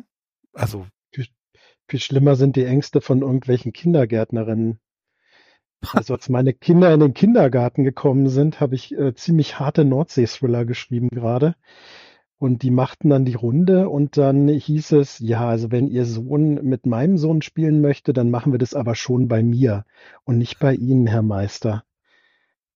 Und das Oi. war ernst gemeint. Da dachte ich nur, oha, okay, kein Problem, können wir gern so machen. Und äh, ja, also das ist schon. Ja, aber das ist, das ist schon kurios, oder? Ich meine, dass ähm, da geht jemand hin und also es ist ja reine Fiktion, ja, und die ist offensichtlich bedrohlicher als äh, als wenn keiner einen Piep sagt, äh, holt aber diese, also ich meine, wo gab's das denn schon mal, dass der Autor, also ein Krimi-Autor oder Thriller-Autor die Nachbarskinder abgestochen hat. Also ich Wahrscheinlich tausendfach, ja tausendfach. Der ist nur nie erwischt worden, weil er Ach wusste so. genau, wie er es machen muss. ja, aber das ist eine, das ist ja, das ist äh, interessant, ja sowas mal zu hören. Das wusste ich auch noch nicht. Das also ich finde es ja, das ist, ich meine, da lebt jemand, also nee, das ist jetzt auch falsch formuliert. Also da da da erfindet jemand etwas, ne? also ist eine, eine, äh, eine reine Fiktion, nimmt Gestalt an und, ähm, und dann ist das auf irgendeine Weise seltsam und unheimlich, aber irgendwie dann der Nachbar, der nie einen Piep von sich gibt, ja, bei dem dürfen sie spielen. Ne? Also das ist, das finde ich dann äh, auch wieder. Wobei wahrscheinlich ist es deswegen, weil man ja auch immer sagt, dass jemand eine kranke Fantasie hat, zum Beispiel. Ja, der hatte immer schon eine kranke Fantasie. Ne? Also es ist so, so dass man vielleicht, manchmal wird man ja auch gefragt, so, mein Gott, wo nimmst du eigentlich immer die ganzen komischen, skurrilen Ideen her? Ne? Was passiert da in deinem Kopf? Das ist doch nicht normal. Also vielleicht ist das deswegen, dass, es, dass man sich mhm. nicht vorstellen kann, dass man solche Fantasien hat, die man dann aufschreibt. Mhm. Ja, ich habe aus Spaß mal auf einer Lesung äh, gesagt, ja, wir wohnen ziemlich weit draußen und ich habe einen dunklen Keller. Und dann habe ich mir so ein Eichenbrett genommen und da laufen immer so Katzen rum. Da habe ich mir mal eine geschnappt und äh, ich habe dann so einen Hammer und Nägel und, und ich habe da wirklich also fünf Minuten erzählt und die haben alle gespannt zugehört, bis sie äh, erst verstanden haben, was ich ihnen da für einen Bären aufbinde und was ich da eigentlich gerade erzähle, wo ich meine Serientäter-Ideen herkriege. Also es war sehr schön, in diese Gesichter zu gucken. Aber die Frage kommt ja immer, ne? Wo hast du diese ganzen Ideen her? Und ja. was anscheinend äh, musst du ja auch irgendwie ein bisschen verrückt sein, wenn du so dir so komische Serientäter da ausdenkst. Ja, aber das mit dem, mit dem Kindergarten, das war schon hart. Also das war, da stand ich wirklich ein bisschen sprachlos äh, da und dachte mir so, aha, ui. aber äh, gehst du dann irgendwie, also es muss ja nicht in dem Moment sein, aber äh, nimmst du die, die Leute dann später irgendwann mal zur Brust und, und sagst du, woher kommt das? Und ähm, äh, oder ist das eher naja, äh, also ist es eher etwas, äh, wo man die Sache vielleicht noch schlimmer macht, wenn man, wenn man es überhaupt weiter anspricht, ja. Ja, das ist jetzt ja nur einmal vorgekommen und muss ehrlich ja. sagen, mit der Dame habe ich das dann nicht noch ausdiskutiert. Das war dann okay. Also ist jetzt auch nicht der beste Freund meines meines Sohnes geworden. Insofern geht das alles. Mhm. Ähm, ja, aber normal nicht. Nee, ich meine, ich wohne ja hier auf dem Dorf, da kennt man sich dann und äh, da ist schon klar, das ist der komische Typ, der immer zu Hause ist und sich komische Geschichten ausdenkt. Das passt dann. Ja, das ist äh, ja das. Ich meine, dieses Schicksal haben wir wahrscheinlich alle irgendwie. Ne, das ähm, Schriftsteller sind immer Exoten. Ja, äh, Nein, auf eine bin. gewisse Art und Weise. Und wenn man dann Krimi-Schriftsteller ist, ja, noch exotisch. Ja, das, das, das, das, ja, das, das, äh, ja, das, das, wir wissen, wir wissen ja seit äh, ähm, Oscar Wilde, also es gibt ja äh, mehrere Bilder, ne? Es gibt das Selbstbild, dann gibt es das Bild äh, von anderen und dann gibt's das Bild, was wir denken, was andere von uns haben und ähm, oder uns wünschen, was andere von uns haben. Und das sind ja drei verschiedene Bilder, ja. Und ähm, man kriegt das auf Lesungen, äh, kriegt man ja, das haben wir ja alle schon wahrscheinlich erfahren, äh, Fragen gestellt, äh, wo wir, wo man dann auch irgendwie sagt, na ja, also das, äh, ich, so exotisch bin ich gar nicht, ja. Also es ist alles, äh, alles äh, äh, viel normaler, als ihr euch das vielleicht vorstellt. Ja, so in unserem normalen Alltag, ja. Äh, aber es ist halt ein Beruf. Ich meine, wie viele üben den aus? Das sind in Deutschland ein paar tausend, ja. Und ähm, auf, auf, auf 84 Millionen, glaube ich, sind wir inzwischen. Also das, äh, das ist dann schon exotisch, ob man das jetzt will oder nicht. Aber Erik, du wusstest wirklich schon mit 14, habe ich gelesen, dass du Schriftsteller werden willst. Das stimmt, ja. ja. Das nenne ich mal vorausschauend. Ja, aber ähm, das war natürlich eine, das, äh, das, das, das war natürlich eine Teenager-Fantasie. Ne? Also das aber war jetzt nicht so, dass ich mich da, dass ich quasi, es gab zwar damals noch keine Excel-Tabellen, aber hätte hätte es die gegeben, hätte ich mich, hätte ich keine ausgefüllt. Ja, also es gab keinen Plan. Äh, es gab lediglich so diesen, diesen Wunsch, ne? Und das, das rührte von ähm, Somerset Maugham, dem britischen Schriftsteller her, der ja so viel auf Reisen war und äh, der ganzen Welt, also vor allem natürlich im pazifischen Raum und Südostasien, ähm, unterwegs war in den ganzen britischen Kolonien damals noch und ähm, äh, und alles, was er da erlebt hat, aber nicht nur, sondern natürlich auch äh, erfundene Dinge, verarbeitet hat in solche Geschichten. Und ich dachte damals, als wir das im Englischunterricht durchnahmen, äh, das ist doch Wahnsinn, ja, dieser, dieser Mann, der reist überall hin und dann schreibt er Geschichten darüber und äh, die werden ihm aus den Händen gerissen und das ist doch toll und das möchte ich auch gerne. Ne? Und äh, so kam ich überhaupt irgendwie zum, zum Schreiben. Das war wirklich Somerset Maugham.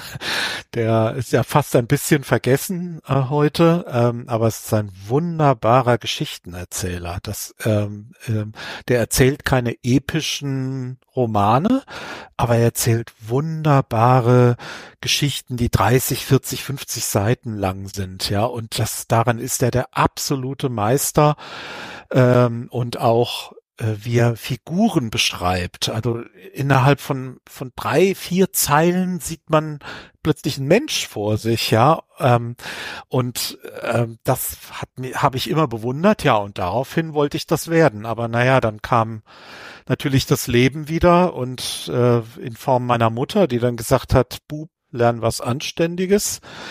Und ähm, so habe ich dann eine kaufmännische Ausbildung gemacht. Ne? So fing's an und dann hat's noch mal 20 Jahre gedauert, bis ich dann wirklich beim Schreiben hängen geblieben bin. Also das ist schon ähm, eine abenteuerliche Sache. Also zu schreiben, das löst ja bei ganz vielen Menschen, also Eltern ja sowieso, aber überhaupt, also wenn da jemand sagt, ich will, ich will, ich will schreiben, ähm, das ist äh, das, das hat immer noch so ein so ein Effekt irgendwie. Also da da äh, da das sind die Leute erstmal ganz verblüfft und überrascht und und äh, ist gar nicht, ja, kann man davon überhaupt leben und äh, äh wo, wo, wo führt das alles hin? Was geht bloß in diesem Kind vor oder später dann äh, in diesem jungen Erwachsenen? Also das ist eine ganz, ähm, finde ich, immer noch äh, ähm, ganz besondere Geschichte, wenn jemand sagt, er will anfangen zu schreiben. Das, äh, das macht was mit den, mit den anderen. Die, die fragen sich dann schon, äh, was, wie kommt denn der oder die dazu, ne? das überhaupt zu wollen? Ja, das stimmt wohl. Also ich ähm, habe das ja, ich bin ja sehr früh äh, sehr klar gewesen, was das Zeichnen anging. Also geschrieben habe ich ja erst ähm, jenseits der 50 sozusagen. Ähm, und äh, was ich aber immer schon wusste, ich muss auf jeden Fall irgendwas Kreatives machen äh, im Bereich Malerei, Zeichnen. Und da bin ich auch tatsächlich mit 14 schon bei einem Künstler gewesen und äh, habe die ganze Künstlerszene kennengelernt und habe äh, die ganzen Techniken kennengelernt und das war auch eine sehr, sehr kreative und äh, prägende Zeit. Ähm, da gab's äh, lustigerweise erinnere ich mich da gerade dran, da gab's ein, eine Beo, sagt euch das was? Diese schwarzen Vögel mit den bunten Schnäbeln. Mm, ähm, Beos, ja, natürlich. Beos, die, genau. Die sind, die, die können auch sehr gut sprechen, also nachsprechen, glaube ich. Ne? Also genau, die, und dieser ja. Beo, der saß immer bei dem Künstler und der hat dann immer dieses ähm, das alte Telefonzeichen, dieses, ähm, diese drei Töne und dann kein Anruf unter dieser Nummer. Kennt ihr das noch? Dieses, ja, ähm, diese ja, ich bin alt genug, um das noch zu kennen. Genau. Und das, das hat er ständig gemacht. Ne? Also das ist auch so was Skurriles, was mir gerade wieder einfällt.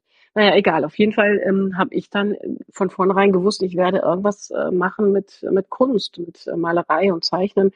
Und als ich erwachsen genug war, habe ich natürlich dann auch davor gestanden, habe gesagt, okay, geht's jetzt auf die Kunstakademie und dann Taxifahrerin werden oder ähm, hast du irgendwas, womit du Geld verdienen kannst? Und dann habe ich dann, bin ich auf die Grafikschiene gegangen. Das ist dann immer, ja, machst du was mit dem Herzen oder mit dem Kopf? Mhm. Ja. Mhm. Hast du dann das Cover selbst designt für, wollen wir auch nicht vergessen zu erwähnen, die Brandung Moorengel ist ja ein Serienauftakt. Genau, ist ein Serienauftakt, das stimmt. Nee, das Cover habe ich nicht selbst ähm, kreiert. Äh, da wurde ich netterweise, also ich habe damit mitgemacht, ich habe gesagt, wie ich es ungefähr gerne hätte, aber ähm, da haben die im Verlag ja doch ihre eigenen Leute. Ähm, das, was ich, die, die ich gemacht habe, das sind die äh, von der Pieper-Reihe. Da ist sogar bei dem letzten erschienenen Band äh, von Kalter Sog Ostsee da sind sogar die Fotos auf dem Cover von mir. Da durfte ich Hand anlegen. Das ist eine große Gnade.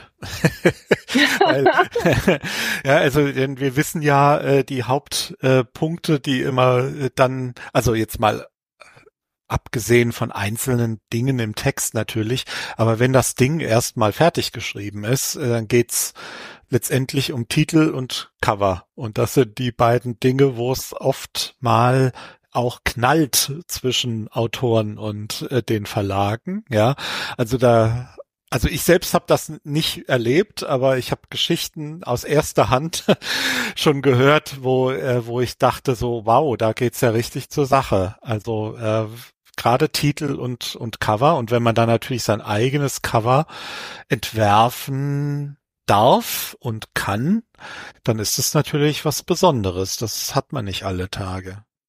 Das stimmt. Also das war auch, äh, da musste ich jetzt auch mich so ein bisschen, als ich da quasi verwöhnt war durch diese eine Reihe, als ich dann äh, mit der neuen Reihe im DTV war, habe ich auch sehr gebankt und gesagt, oh Gott, was wird das jetzt, wenn die mit so einem ganz schrecklichen Cover um die Ecke kommen.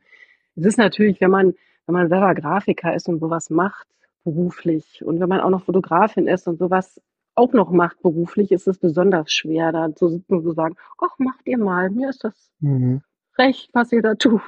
Das ist wirklich sehr, sehr schwierig. Und ähm, aber da haben wir uns ähm, einigen können sozusagen. Also auch was den Titel angeht, wir haben sehr, sehr, sehr lange, lange Wochen über den Titel, über den Reihentitel und über den äh, Buchtitel nachgedacht. Äh, meine Vorschläge waren auch erst ganz, ganz andere. Äh, aber da steckt ja so viel hinter, was, was den ganzen mhm. Vertrieb angeht. Der Vertrieb, der muss damit losrennen. Und wenn der Vertrieb nicht dahinter steht, dann kann man es gleich vergessen. Das kann ich auch alles total verstehen. Und insofern haben wir uns dann angenähert und äh, ich bin aber auch tatsächlich glücklich damit, so wie es jetzt ist. Also ich da kann mich nicht beschweren.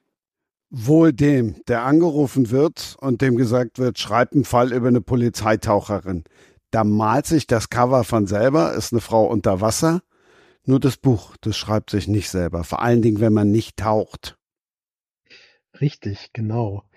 Ja, bei mir war es tatsächlich so rum, dass diesmal der Verlag gekommen ist und äh, 'ne Grundidee hatte und gesagt hatte: „Wir stellen uns 'ne würden gerne 'ne Ermittlerin machen, die Taucherin ist und kann da nicht jemand mal 'n 'ne schöne Reihe entwickeln?“ Und dann habe ich mich daran gesetzt, habe das entwickelt mit Svea Roth in Hamburg.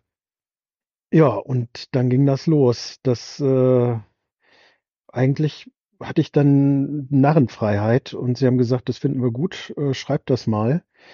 Ähm, ja, das Cover kam erst später, also nachdem der Roman fertig war, der erste. Ähm, aber ja, das stimmt. Also die hatten da, glaube ich, schon so eine Vorstellung, wobei dem Verlag, glaube ich, war nicht ganz so klar, wie es eigentlich wirklich ist, wenn man in der Elbe taucht. Weil ich glaube, da ist mehr Tasten angesagt als gucken. ich glaube, die hatten so romantische Vorstellungen, dass es aussieht wie in der Karibik. Ja, oder äh, ähm, äh, Malediven tauchen. Ja, oder Malediven. ja.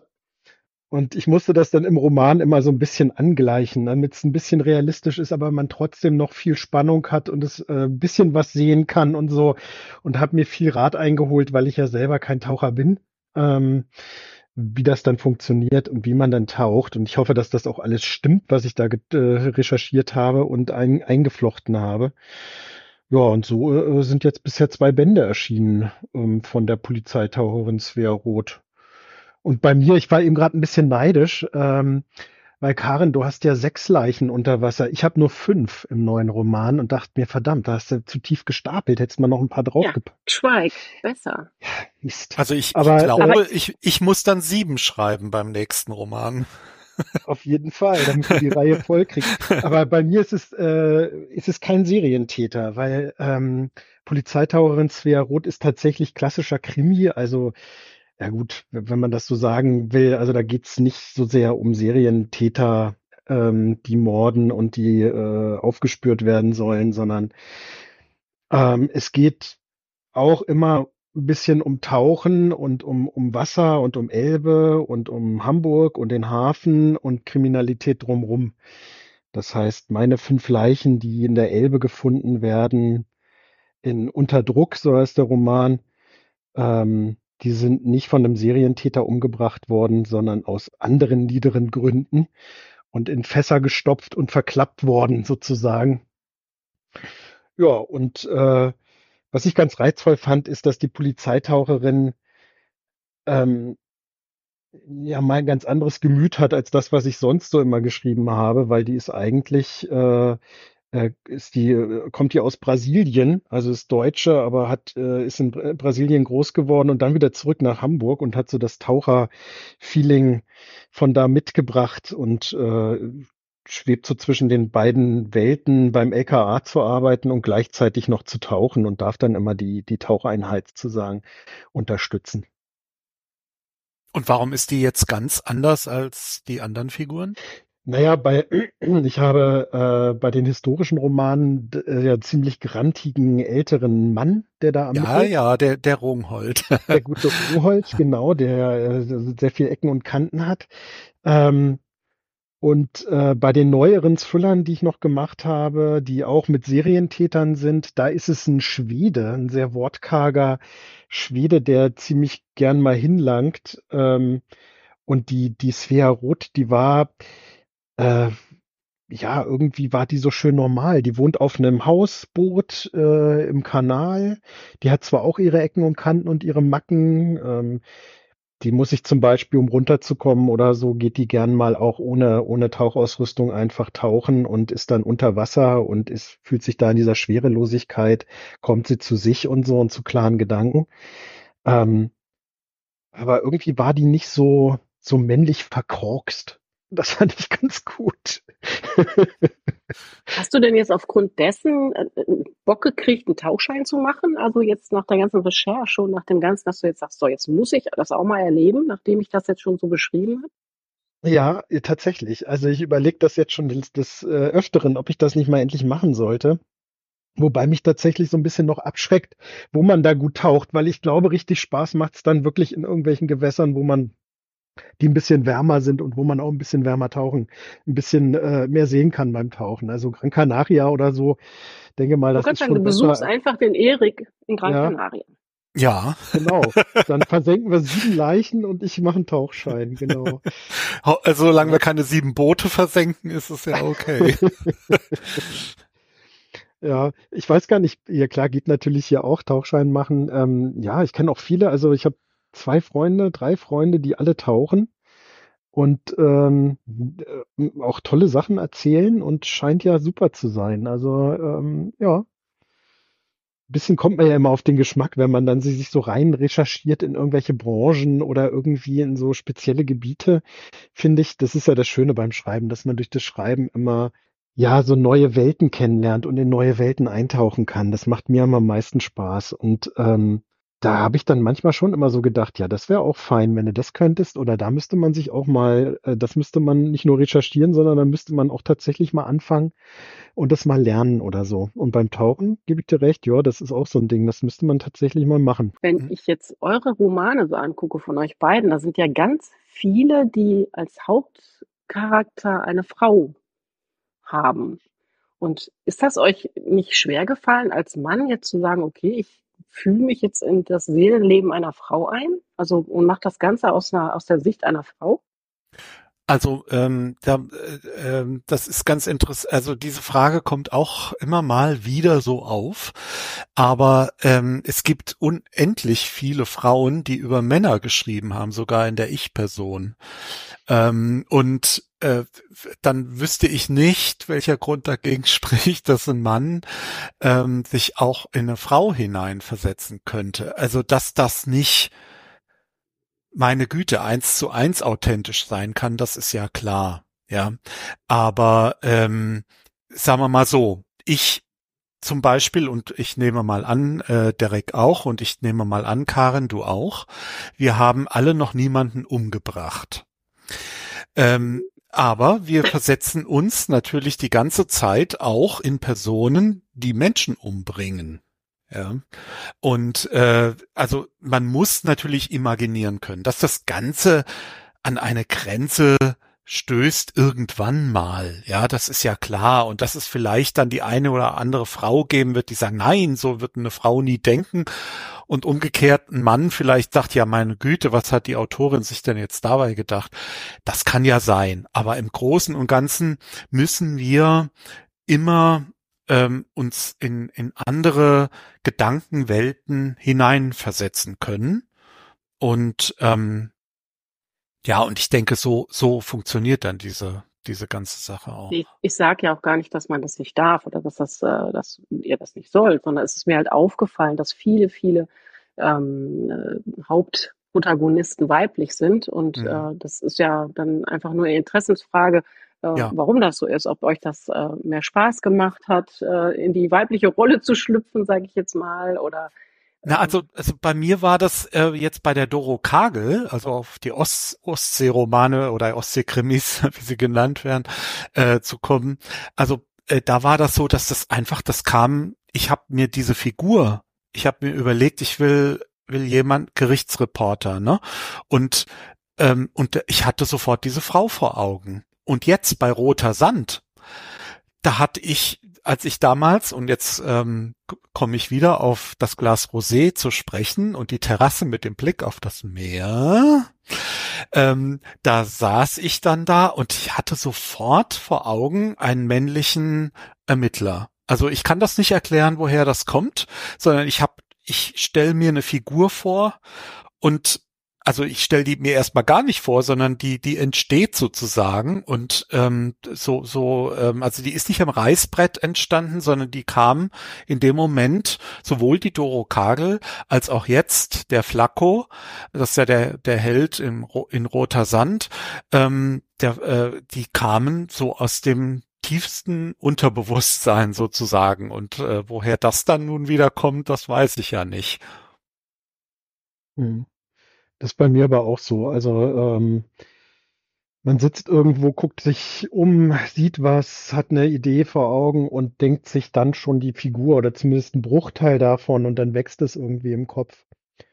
Also nach den Rungholt-Romanen mit dem grandligen alten Kerl im Mittelalter ähm, habe ich dann auch äh, eine Idee gehabt für einen, für einen sehr jungen Ermittler, der Cowboystiefel anhat, äh, an der Nordsee ist und da ermittelt und äh, ziemlich unreif ist und erst 20 plus ist und so.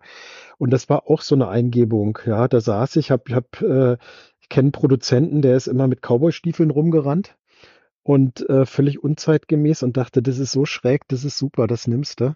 Und dann hatte ich sofort so eine, so ein, so ein äh, ähm, 25, 26-jährigen Ermittler vor Augen, der eigentlich, der plötzlich mit, mit einer Serientat konfrontiert wird, mit einem Serientäter, der eigentlich nur alten Leuten über die Straße helfen wollte und Knöllchen verteilen in seinem Nordseedörfchen. Ähm, ja, und so entsteht das dann, finde ich. Dann ähm, baut man so sukzessive seine Charaktere aus.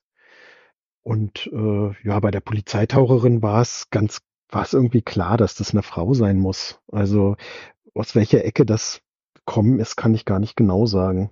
Naja, weil es wahrscheinlich, also vermute ich jetzt mal, ist es ja auch ein bisschen interessanter als jetzt ein Polizeitaucher, muss ich jetzt mal so sagen. Weil Polizeitaucher gibt's ganz viele und ich denke, das ist noch ein eher männerdominierter Beruf.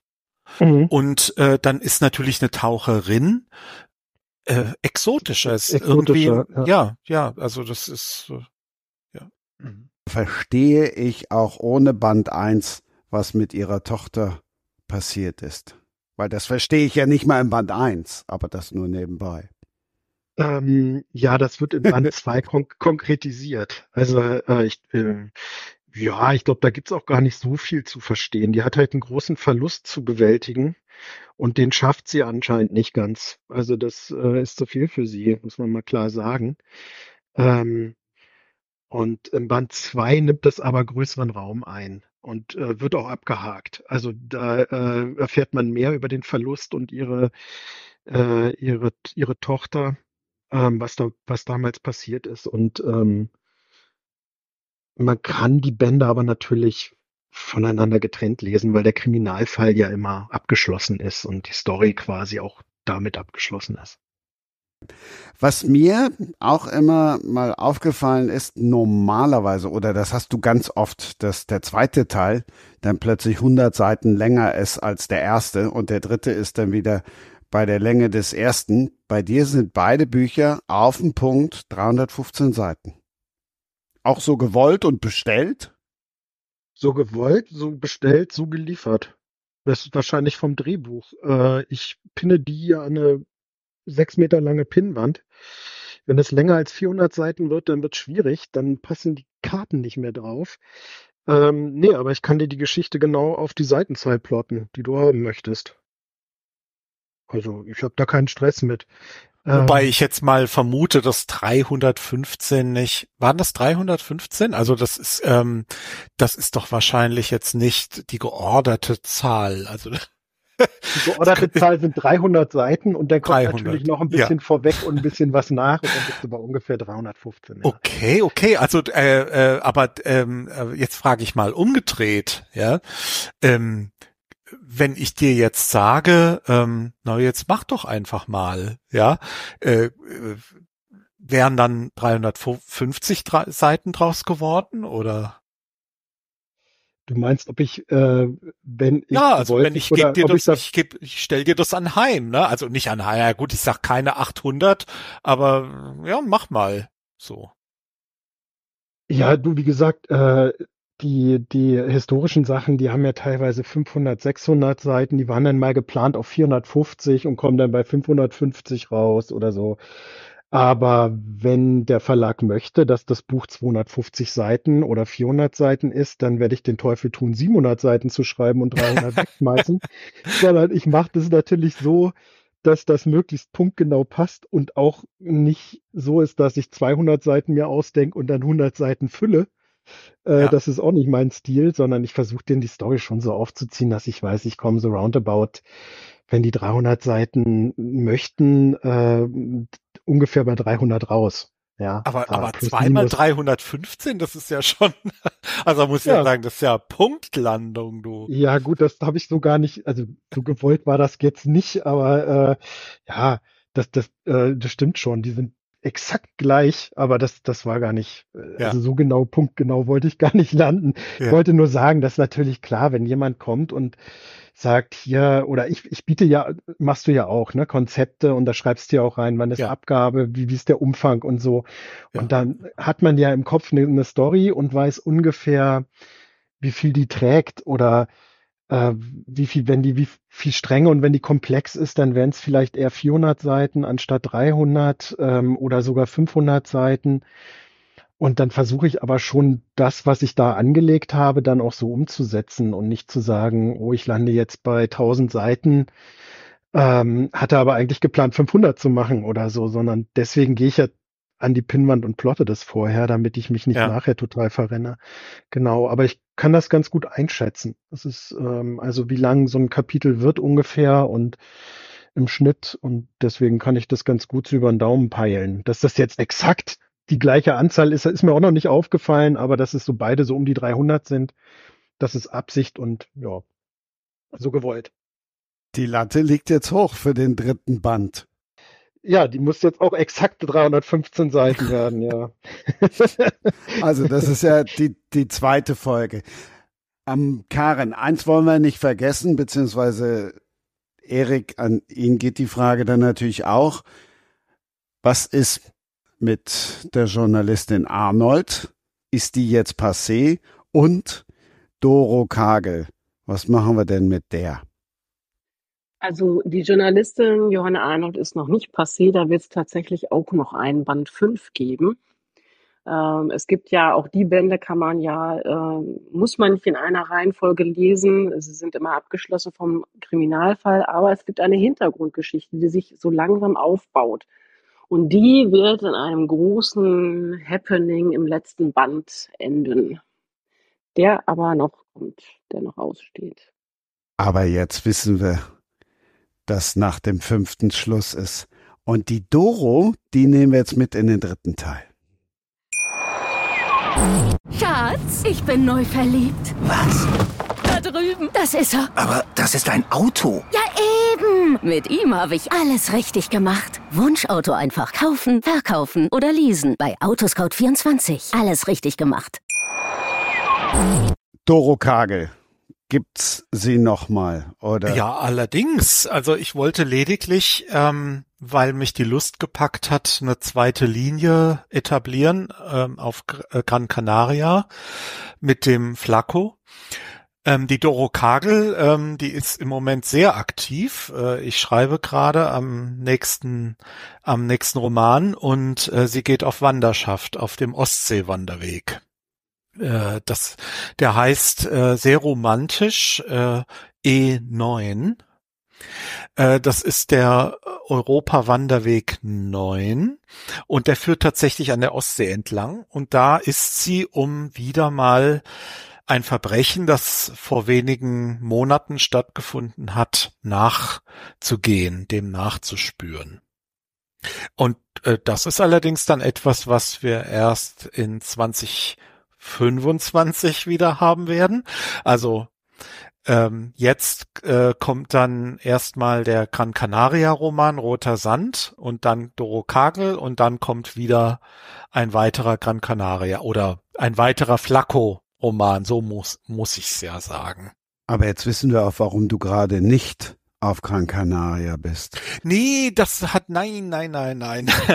Also das hatte ja auch früher ähm, sozusagen private Gründe, dass ich da war. Das hatte in den, meinen ersten Jahren dort fünf, sechs Jahren äh, ja gar keine äh, beruflichen Gründe. Also ich habe da nicht recherchiert oder irgendwas, sondern ich war da einfach, weil, wie wir ja vorhin festgestellt haben, ich den Winter in Deutschland nicht mag. Aber irgendwann kam dann diese Idee äh, mit dem Flacco ähm, auf Gran Canaria. Ähm, und der Flacco ist ein ehemaliger Polizist, Polizeibeamter, der ähm, auch in der ähm, im Morddezernat äh, gearbeitet hat und ähm, dann aber weil sein Vater, der sehr reich ist, in eine in einen Korruptionsskandal verwickelt wurde.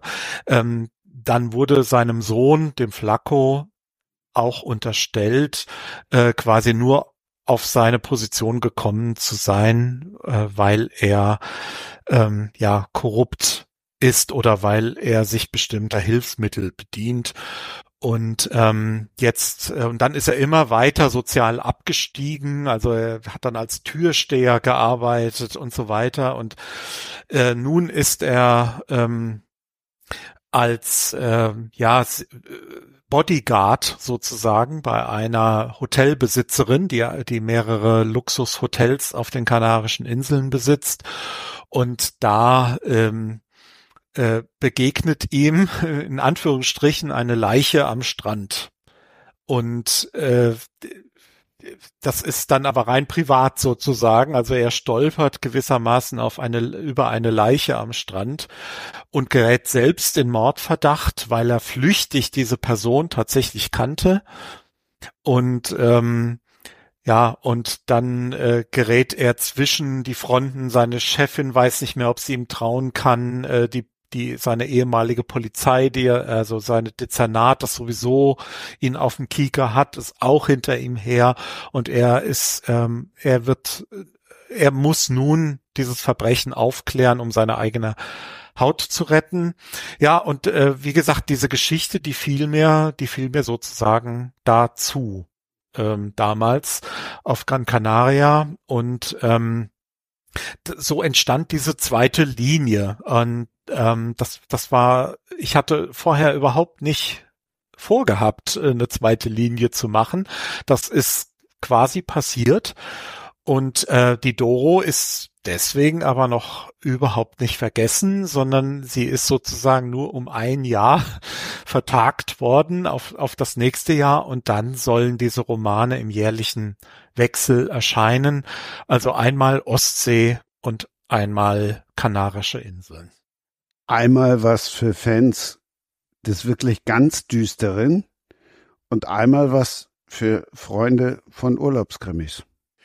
Ja, also äh, ich, äh, ähm, ich muss ganz ehrlich sagen, ich selbst lese ja Krimis nur, wenn ich selbst gerade keinen schreibe. Und das kommt jetzt gar nicht so oft vor, äh, weil also mich irritiert das, wenn ich in also ein Krimi von jemand anderem lese und ich selbst schreibe gerade an einem. Das, das, das hat gar nichts mit bewusstem Übertragen zu tun, sondern, sondern ich denke mir dann, oh wow, das ist ja super gelöst. Oder ich denke mir, oh mein Gott, bloß nicht machen. Ähm, und schon hat das einen Einfluss irgendwie auf, auf mich und das möchte ich gar nicht. Deswegen lese ich Krimis nur, während ich gerade an was ganz anderem arbeite. Ja, dann, dann ähm, lese ich auch mal einen Krimi. Ansonsten lese ich sehr, sehr, sehr wenige Krimis. Ja, und ähm, also das, ja, von daher ähm, mache ich, also mache ich die Dinge einfach so, wie sie mir zufallen, wie sie kommen. und ähm, versuche mich möglichst abzuschotten, sozusagen von dem, was links und rechts und vorn und hinten und oben und unten passiert. Derek, ich dachte, es wäre jetzt eigentlich dein Einsatz, wo du doch gar keine Krimis liest. Ich dachte, ich könnte das verheimlichen. ich lese tatsächlich sehr, sehr wenig Krimis, ja. Also ich bin mehr so der Thriller-Fan. Da ist natürlich die, ja, die Verwandtschaft äh, gegeben. Ähm, aber ich bin nicht so der reine Krimi-Fan, muss ich ehrlich sagen. Also ich lese das verdammt selten. Mir hat Spaß gemacht, das zu schreiben. Ich finde es schwierig zu plotten, weil man ja immer so äh, logisch sein muss. Und ich bin oft so ein Gefühlsmensch und ich finde es dann immer weniger wichtig, was wo wie parallel passieren kann und ob das alles so hinhaut, ob man in 15 Minuten von A nach B und wo welche Waffe und was und welche Spuren und so. Ähm, also diese Puzzlearbeit liegt mir gar nicht so sehr. Deswegen glaube ich, meide ich das eigentlich, so, so Krimis auch zu lesen, weil ich, ich bin mehr so der Typ, der, ich brauche immer mehr so Gruselspannung und, und, und Angst und, und, und Emotionen und äh, ja, große Gefühle. Und, aber äh, ja, also Krimis lese ich selten. Ähm, aber es macht Spaß, sie zu schreiben, dann doch. Und ich habe mich da gut reingefunden, hoffe ich mal. Und äh, ja. Also, ich dachte, ich äh, könnte, ich könnte es ja. verheimlichen, dass ich selten Krimis lese, bis gar nicht. Also was Derek gerade gerade gesagt hat, das ist nämlich, das ist äh, ganz spannend. Also ich finde persönlich, ich meine, bin natürlich voreingenommen als Krimischreiber, aber ich finde, Krimis zu schreiben ist eine ganz besondere Herausforderung nochmal, denn das hat Derek eben erwähnt, logisch muss man auf der einen Seite sein. Man, es muss alles völlig logisch sein. Sonst gibt's ja gleich äh, äh, Protestnoten von Seiten der Leser. Aber auf der anderen Seite muss man auch überraschend sein. Also man muss die Leser überraschen und trotzdem logisch sein. Mhm. Und ähm, und das ist, glaube ich, das, eine, das ist wirklich eine Wanderung auf dem Drahtseil. Und wenn man das nicht hinkriegt, dann protestiert sofort immer jemand von links oder von rechts. Ne? Die einen, die sagen, das ist nicht logisch genug, oder die anderen sagen, ja, mein Gott, habe ich ja alles schon vorhergesehen. Ja? Und ähm, man muss es halt schaffen, dass es, dass man logisch ist und unvorhergesehen. Und das ist natürlich eine ganz besondere Geschichte, ähm, die ähm, äh, ja, darf, darf, das, das muss man, das muss man auch erstmal sozusagen erlernen, hinkriegen, auch, auch eigene Fehler machen. Äh, dafür ist ja auch ein Lektorat da und so weiter. Also man, man wächst ja auch mit seinen Büchern. So soll es ja auch sein. Und ähm, das ist, glaube ich, die eigentliche Herausforderung beim Krimi, dass man beides sein muss, überraschend und logisch. Das ist ja auch der Reiz daran, beim, also als Schriftsteller das hinzukriegen. Es macht ja auch total Spaß, wenn man hinterher merkt, dass es funktioniert hat, was man sich da so alles Komplexes ausgedacht hat. Ja. Und dann kommt aber noch erschwerend hinzu, dass man ja selber so sehr drin ist in seinem Stoff, dass man eben selber nicht mehr überrascht wird. Und dann immer das, also mir geht das dann so, dass ich oft hadere und zweifle, ist es überraschend genug? Muss es nicht noch überraschender sein? Ist der Twist okay oder nicht? Oder ahnt man es schon? Also das finde ich ganz schwierig. Also da ist dann schon gut, wenn man so Testleser an der Hand hat oder ein gutes Lektorat, was dann sagt, nee, nee, das passt schon. Ich finde das ganz schwer einzuschätzen, ob nicht, ähm, weil man ja selber schon weiß, wer der Täter ist, ob die Leute, die Leser nicht äh, äh, viel zu schnell auf die richtige Fährte kommen oder gar nicht. Oder ich finde es schwierig. Also das ist stimmt, das ist eine Herausforderung beim Schreiben. Aber macht doch Spaß. Und das ist meiner Meinung nach eine Aufgabe, die auch eher intuitiv passiert. Also ich glaube, keiner von uns setzt sich irgendwie hin und sagt, oh, du musst jetzt logisch sein und du musst überraschend sein, sondern also man merkt natürlich irgendwann mal selbst, ähm, wo es hakt und besser danach, das ist klar. Aber beim, bei der ersten Fassung sozusagen versucht man ja ganz automatisch beides zusammenzuführen. Und das, ähm, ähm, also wie Karen eben sagte, das ist ja der eigentliche Reiz beim, beim Krimischreiben. Ähm, äh, dass man, dass man äh, quasi beide Gehirnhälften, sage ich jetzt mal, beide Gehirnhälften benutzen muss, ne? Also die logische und die diese diese kreative und das ähm, äh, ja, das das macht wirklich einen Reiz aus. Ich werde das nie vergessen, als, als ich mein erstes Buch geschrieben hatte, dass mein ähm, äh, meine äh, Agentur zu mir sagte, also der Agenturleiter zu mir sagte, ja, äh, es ist doch sicherlich so gewesen, dass sie erst das Buch geschrieben haben und dann den Prolog. Und da habe ich gedacht, nein, der Prolog war das Erste, was stand.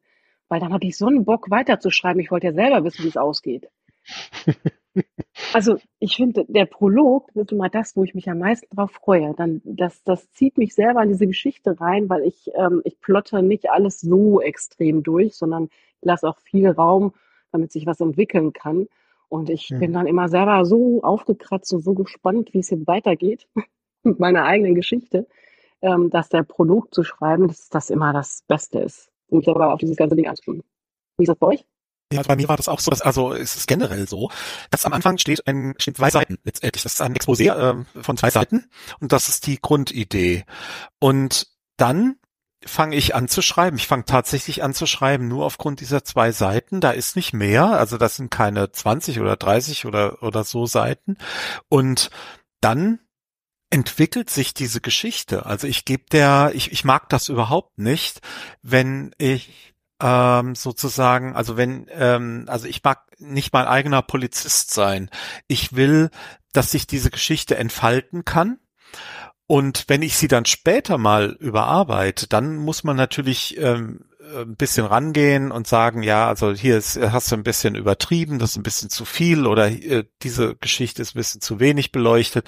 Aber im Großen und Ganzen, ähm, also diese ganzen Figuren zum Beispiel, ja, die die entstehen, während ich schreibe. Also die entstehen nicht vorher. Und ähm, und und die und die die Handlung ist im Rahmen natürlich vorhanden. Wäre auch blöd, wenn man vorher nicht weiß, wer ist eigentlich der Mörder. Ähm, sonst haben am Ende alle ein Alibi und äh, dann steht man an der letzten Seite und weiß nicht weiter. Aber im Großen und Ganzen ähm, entsteht das tatsächlich so aus, aus dem Schreiben heraus, also in dem Moment und nur das Gerüst ist vorher vorhanden. Das ist interessant. Also ich mache das ein bisschen technischer, glaube ich. Wahrscheinlich dem Drehbuch geschuldet. Also ähm, ich mache so 315 Seiten. Seiten halt, ne? Ja, genau, 315 Seiten und nicht eine weniger und nicht eine mehr. Nein, Quatsch. Also ich, ich mache so vier, fünf Seiten äh, für mich oder auch für den Verlag.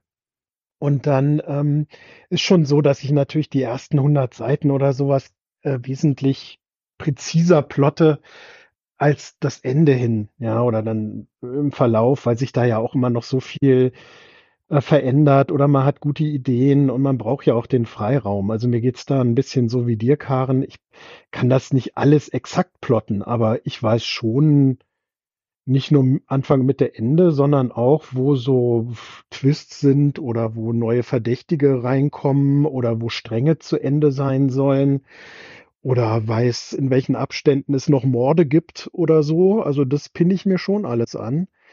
Es verändert sich da noch eine Menge, aber ähm, ich brauche das irgendwie, um mich dann da so lang zu hangeln. Also mein Professor hat immer gesagt, Krimis plottet man von hinten nach vorne.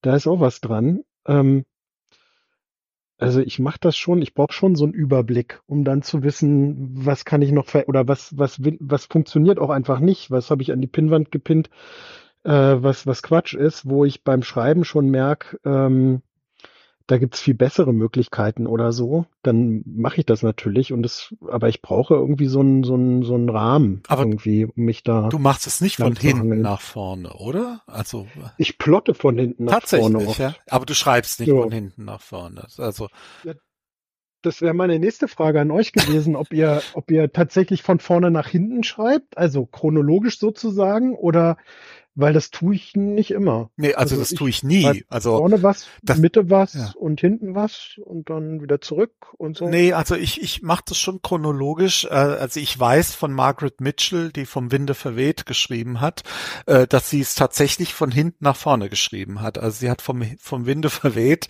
wirklich mit dem letzten Kapitel angefangen und da hat sich dann vorgearbeitet bis zum ersten. ähm, oh, also die, also ich war nicht dabei, aber so geht äh, also die Erzählung, ja ja, die ich ähm, in der Biografie gelesen habe. Und ähm, das ist äh, natürlich interessant. Nein, so könnte ich tatsächlich, also ich habe es noch nie versucht. Man müsste es mal probieren. Aber ich schreibe tatsächlich chronologisch von vorne nach hinten. Und ich bin auch so, normalerweise sagt man ja, man soll doch erstmal durchschreiben. Also man soll sich bloß nicht irgendwie aufhalten mit diesem oder jenem und man soll doch erstmal durchschreiben und alles andere könnte man dann ja später nochmal und so. Aber bei mir ist das so, ich schreibe dann weiter. Also ich sag mir, naja, das machst du später, das machst du später. Und dann schreibe ich fünf Seiten und ich merke die ganze Zeit, wie mir das im Kopf nachhängt. Und es geht nicht. Also ich muss irgendwann sagen Stopp und jetzt gehst du wieder dahin zurück an die Stelle, wo irgendwas nicht gepasst hat und dann muss ich das erstmal überarbeiten. Das geht nicht anders, ja. Also ich kann nicht warten, bis ich das dann in zwei, drei, vier Monaten irgendwann mal überarbeiten werde, sondern das muss gleich passieren. Ja, das geht mir aber auch so. Ich schiebe allerdings immer so einen Block von vielleicht 50 Seiten oder 30, 40 Seiten vor mir her, in dem ich rumspringe. Also ich mache dann auch meine Szene in, einer, in einem Strang oder so, äh, mach, mach die erstmal fertig, obwohl die erst 50 Seiten später kommt oder so. Also ich bin nicht ganz so sklavisch, dass ich wirklich Kapitel für Kapitel schreibe, sondern ich mache das immer so ein bisschen, fang schon vorne an und höre hinten auf, aber ich springe dann so ein bisschen in den Prozess, in der Welle, die ich so vor mir herschieb, mhm. springe ich so rum. Ich diktiere allerdings auch viel, also ich schreibe gar nicht so viel mehr per Hand, sondern ich gehe dann durch den Wald und diktiere. Was auch sehr schön ist und angenehm ist. Also ich wollte nämlich gerade fragen, also äh, diktieren, hast du da jemanden, den du diktierst? Aber das ist natürlich jemand Elektronisches, ne? Ja, ja, genau. Ich diktiere das sozusagen meinem Handy und dann wird's übersetzt. Ja. ja. Nee, bei mir ist es so, ich äh, muss auch, ich muss äh, von vorne nach hinten durchschreiben ähm, weil sich eben alles entwickelt erst, weil ich halt nur so ganz grob plotte. Ich weiß äh, ein, von ein paar Charakteren, die stehen fest. Ich weiß äh, ungefähr, wo ich rauskommen möchte und das war's dann aber auch schon. Alles andere entwickelt sich. Ähm, und das muss ich chronologisch entwickeln, weil, ähm, weil ansonsten würde ich komplett durcheinander kommen. Und ich muss auch, wenn mir irgendwas auffällt, dass was nicht passt, dann muss ich auch zurückspringen und muss das gleich bereinigen, weil es mir sonst hinterher auf die Füße fällt und dann passt alles nicht mehr. Mhm. Ähm, und wenn ich dürfte, würde ich tatsächlich nie ein Exposé schreiben. Also ähm, ich habe hab das jetzt auch bei beiden Reihen so gemacht, ähm, dass ich die Band 1 immer komplett fertig geschrieben hatte und dann erst zum Verlag gesagt habe, so, guck mal, ich habe da was und dann haben die gesagt, oh, das ist ja schön. Und beim zweiten wollten sie natürlich dann eine Vorschau haben. Und da habe ich gesagt, so, da ist es wieder, das Exposé. Und dann habe ich äh, gesagt, äh, jetzt beim DTV auch, ähm, ich kann euch da jetzt was hinschreiben, aber arbeitet nur drauf fest. Deshalb ist es wieder was ganz anderes landet. Also, weil es eben noch nicht durchgeplottet ist. Ne? Es ist, es war eine Weber, aber wo die landet und was dahinter rauskommt, das ist Jetzt ich mal eine ganz ungewöhnliche Frage, äh, nehme ich an, an Christian zurück. Ähm, äh, ist das etwas, was du schon häufiger gehört hast oder ähm, ist das jetzt etwas, wo du sagst, es ist ähm, neu? Dass einer von hinten anfängt, von hinten nach vorne schreibt. Das ja, habe ich bisher, Beispiel, ja, ja. das habe ich bisher tatsächlich einmal gehört. Der hat äh, erst den dritten Band geschrieben und dann wurde Band zwei und eins bestellt. Da aber um. ja, das ist tatsächlich sehr ungewöhnlich, ja. Da ging's um historischen Roman. Also so kannte ich das jetzt. Aber ein Buch von hinten nach vorne schreiben, das hatte ich noch nicht gehört. Das mit dem Plotten, also auch so wie Derek das macht, so genau alles hinlegen und von da nach da schieben, Das hatte ich auch schon mal gehört. Ja, also ich habe Mhm. ähm, tatsächlich also eine Autorin, eine befreundete Autorin, deren Namen ähm, darf ich jetzt nicht sagen, also möchte ich nicht sagen. Und die ähm, hat einen Moder äh, ein, ein ähm, äh, wie, äh, Tapeziertisch, Tapeziertisch, so einen riesig langen Tisch. Und äh, ich glaube, sie hat sogar zwei nebeneinander stehen. Und da pinnt sie die ganzen Moderationskarten dran. Und äh, so arbeitet und die haben verschiedene Farben für die unterschiedlichen ähm, für die unterschiedlichen ähm, Handlungsstränge. Und so arbeitet sie sich dann vor, ne? Also blau, grün, gelb, äh, rosa und äh, von vorne, also von links nach rechts und so arbeitet sie sich durch diesen Roman. Und ich habe das damals gesehen und sie hat mir das erklärt und ich habe gesagt, um Himmels Willen, ich würde verrückt werden. Also ich würde wahnsinnig werden. Ja, also ich könnte das nicht.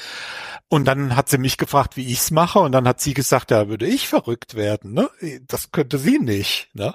Und ähm, ja, so ist das. Ich meine, jeder, jeder schreibt anders, jeder, äh, jeder geht anders an diese ganze Geschichte ran, aber letztendlich stehen wir dann doch immer vor den gleichen Problemen und auch äh, haben es mit den gleichen Freuden zu tun. Also die Grundgefühle sind immer die gleichen, aber die Technik ist natürlich sehr verschieden. Also Ausgabe 138, Hans von Rotenhahn war das, wenn ihr das nochmal nachhören wollt, beim historischen Roman allerdings auch. Der hat das ähnlich beschrieben. Ja, ja, der hat tatsächlich das dritte Buch geschrieben und dann hat der Verlag gesagt, oh, fang doch, setz doch die zwei anderen dann noch davor, fang die Geschichte einfach früher an. Ja, ja. Sind die dann auch so erschienen oder ist erst Band 3 erschienen und dann 2 und 1? nee, die sind tatsächlich eins, zwei, drei erschienen dann. Ja, ja. Ja. Hm. Ja, Das ist so, sonst so wie bei Aber Star Wars, ja- glaube ich. Ne? Ich meine, das ist ja auch völlig konfus irgendwie. Eins, zuerst vier, fünf, sechs, dann sieben, acht, neun, dann eins, zwei, drei oder so. Also irgend so, irgend sowas. Aber es gibt ja generell auch so ein paar Sachen, womit man, womit man vielleicht, äh, wo man vorher nie, nie dachte, dass da mal jemand mit brechen könnte. Ich weiß, dass ich irgendwann mal eine Trilogie gelesen habe, ähm, und da hat der, ähm, hat der Autor die Hauptprotagonistin äh, im ersten Band sterben lassen. Da habe ich da gesessen und habe gedacht, sag mal, spinnst du? Da habe ich ja jetzt schon keinen Bock mehr weiterzulesen, wenn ich weiß, dass es kein Happy End geben wird für die Frau. Ich habe natürlich trotzdem weitergelesen, weil die Sachen waren super geschrieben und waren total spannend. Ähm, und hinterher habe ich auch gedacht, so okay, das ist echt auch, ein, auch mal ein anderer Schachzug gewesen, was anders aufzubauen. Aber im ersten Moment denkt man als Leser, also ist man wirklich so ein bisschen vor den Kopf gestoßen und sagt so, nö, äh, weißt du, ich lese doch, ich lese die anderen jetzt nicht mehr, wenn ich weiß, dass die, dass die äh, das nicht überleben wird. Ne? Also das waren natürlich dann Rückblicke, ne?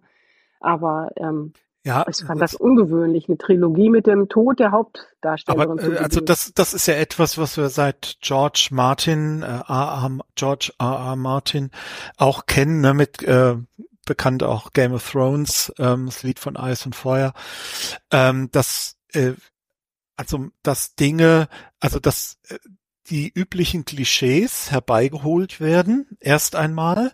Also da gibt's, da werden Helden aufgebaut und dann plötzlich, peng, sind sie tot.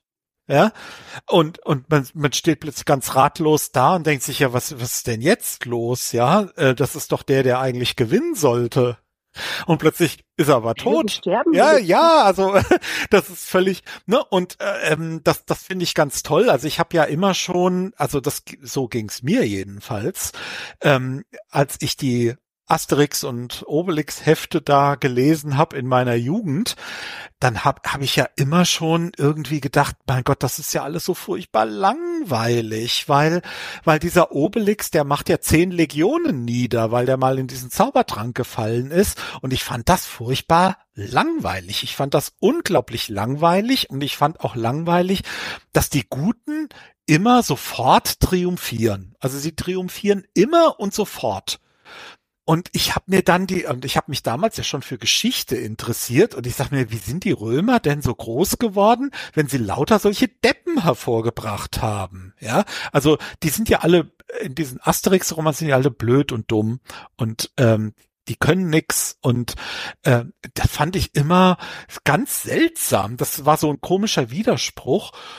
Und dann habe ich mir damals schon als als Kind habe ich mir immer schon gewünscht, dass Dinge einfach mal völlig anders verlaufen. Also ganz anders verlaufen, als man sich selbst das eigentlich wünscht. Ja, natürlich habe ich auch nicht für die Römer gehalten, sondern für Asterix und Obelix, aber ähm, weil, weil die Römer halt so dämlich dargestellt worden sind. Und ich habe mir dann immer gesagt, ja, ja, aber was ist denn, wenn dieses vermeintlich Böse mal ein bisschen, ein bisschen charmanter dargestellt wird? Nicht ganz so dämlich und, und, und brutal und, und hirnlos, ja, sondern wenn das alles ein bisschen mehr variiert und, und, und wenn die Guten auch nicht immer alle so gut sind, sondern, sondern auch so ein, so ein paar Tiefen haben, ja. Und und, ähm, und dann finde ich, eigentlich sind wir jetzt in einer Zeit angekommen, wo wir ähm, das häufiger mal probieren sollten, wo wir häufiger mal probieren sollten, diese, mh, hm, also wo die, wo die hellen Töne und die dunklen Töne in der Mitte zueinander kommen und vermischen und man gar nicht mehr so genau weiß, ähm, wo man, wo man sich gerade befindet. Das, das finde ich eigentlich ganz spannend und das finde ich auch sogar spannend für den Krimi.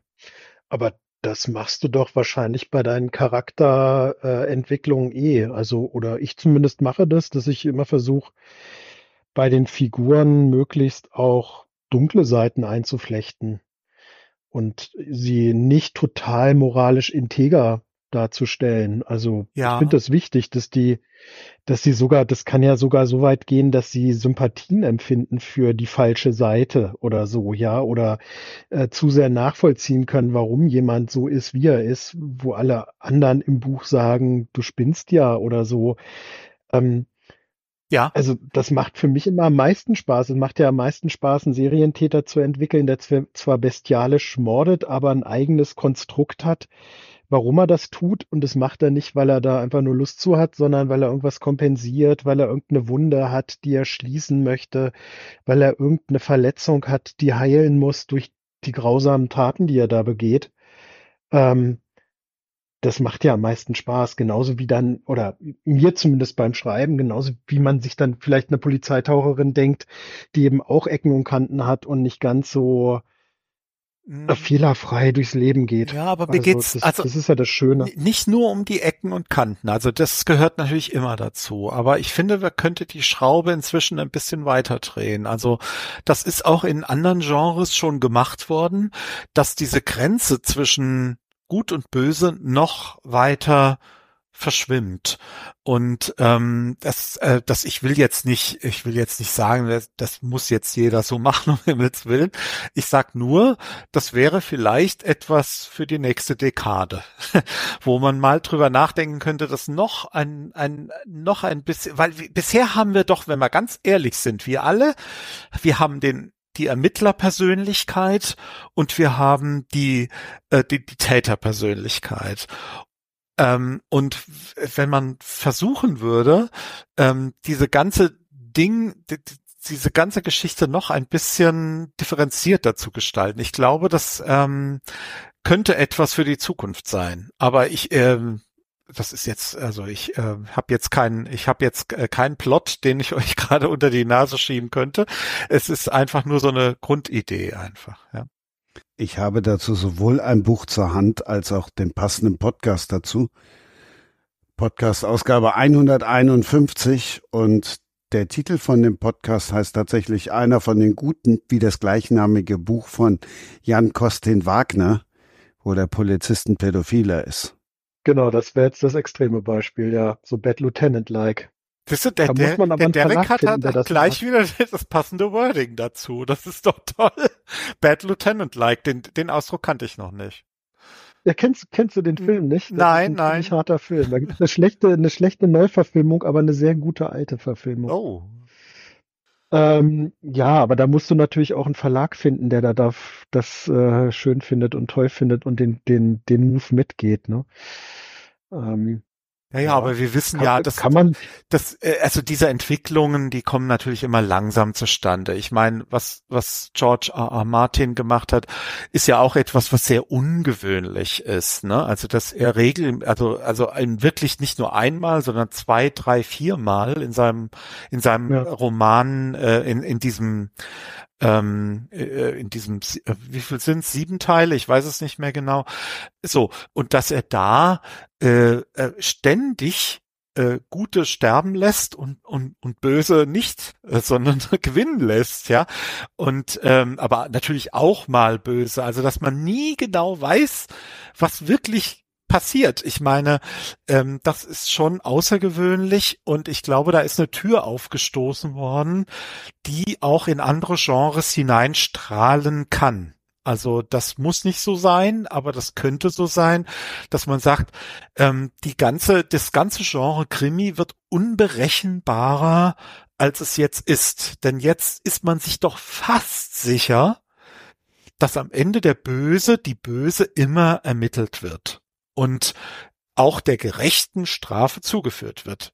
Was ich persönlich ja nicht unsympathisch finde, ja. Aber ich bin ja auch Staatsbürger, nicht nur Schriftsteller. Aber als Schriftsteller müsste ich mir jetzt mal die Frage stellen, ob ich mich nicht auch mal in andere Sphären vorwagen soll, wo man sagt, okay, die ganze Sache ist nicht mehr ganz so eindeutig. Hier haben wir das Gute und hier haben wir das Böse. Und hier haben wir den gerechten Ausgang äh, am Ende. ich Das- finde den Gedanken Hm. super.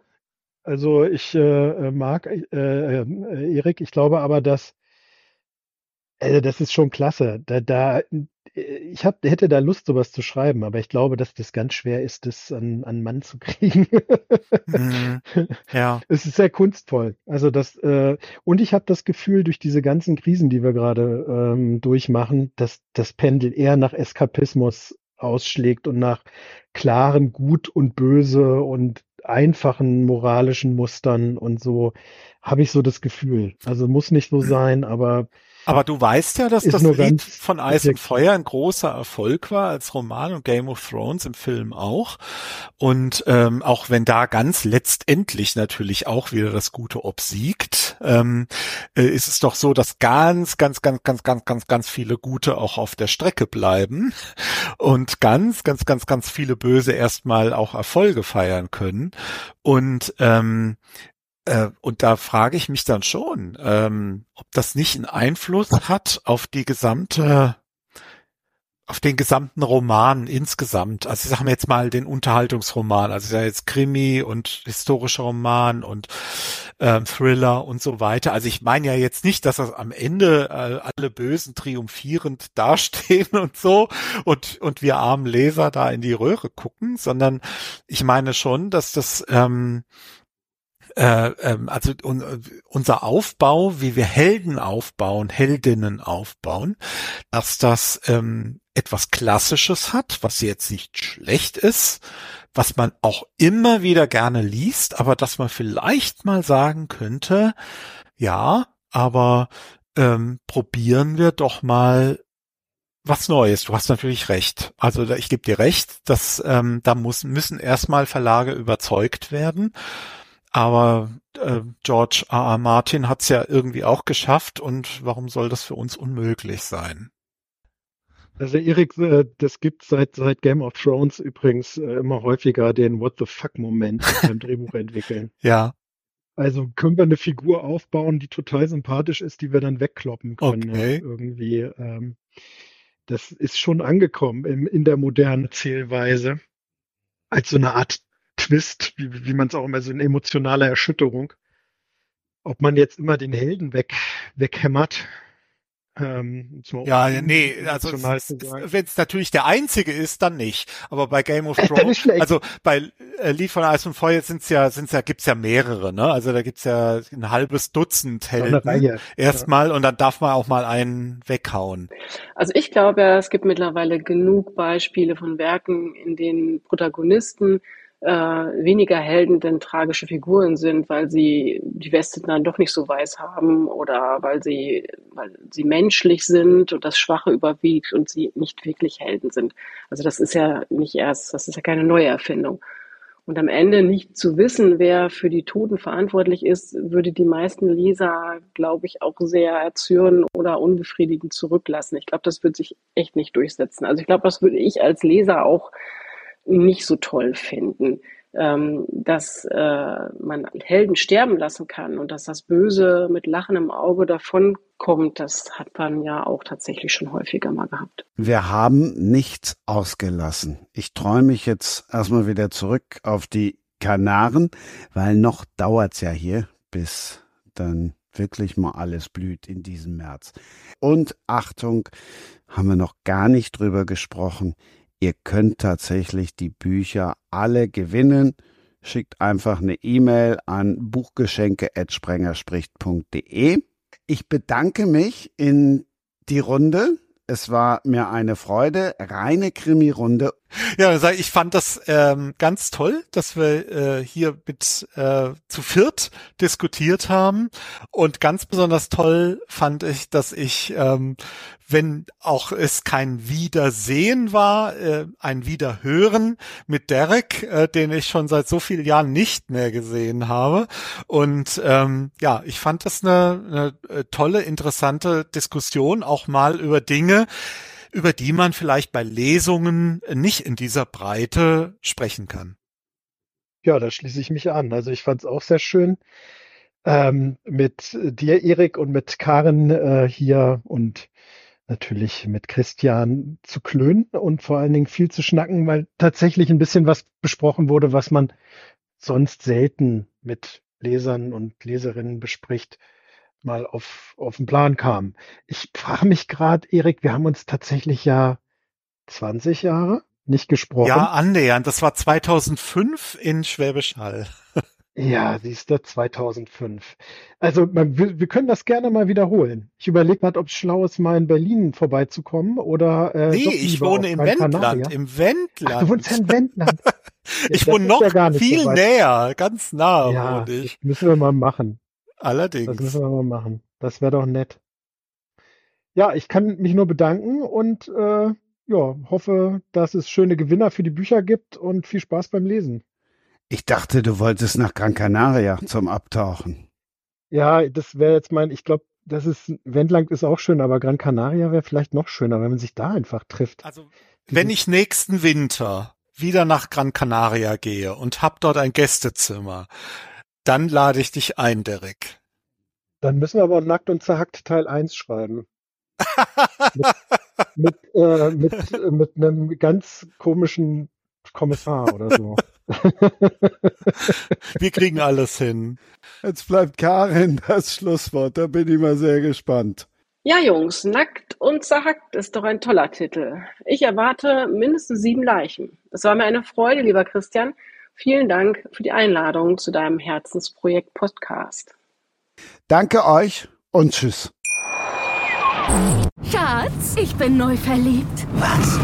Da drüben. Das ist er. Aber das ist ein Auto. Ja, eben. Mit ihm habe ich alles richtig gemacht. Wunschauto einfach kaufen, verkaufen oder leasen. Bei Autoscout24. Alles richtig gemacht. Wie baut man eine harmonische Beziehung zu seinem Hund auf? Puh, gar nicht so leicht. Und deshalb frage ich nach, wie es anderen Hundeeltern gelingt, beziehungsweise wie die daran arbeiten. Bei Iswas Dog reden wir dann drüber. Alle 14 Tage neu mit mir, Malte Asmus und unserer Expertin für eine harmonische Mensch-Hund-Beziehung, Melanie Lippisch. Iswas Dog mit Malte Asmus. Überall, wo es Podcasts gibt. Das war Sprenger spricht. Autor Insights. Schatz, ich bin neu verliebt. Was? Da drüben. Das ist er. Aber das ist ein Auto. Ja, eben. Mit ihm habe ich alles richtig gemacht. Wunschauto einfach kaufen, verkaufen oder leasen. Bei Autoscout24. Alles richtig gemacht.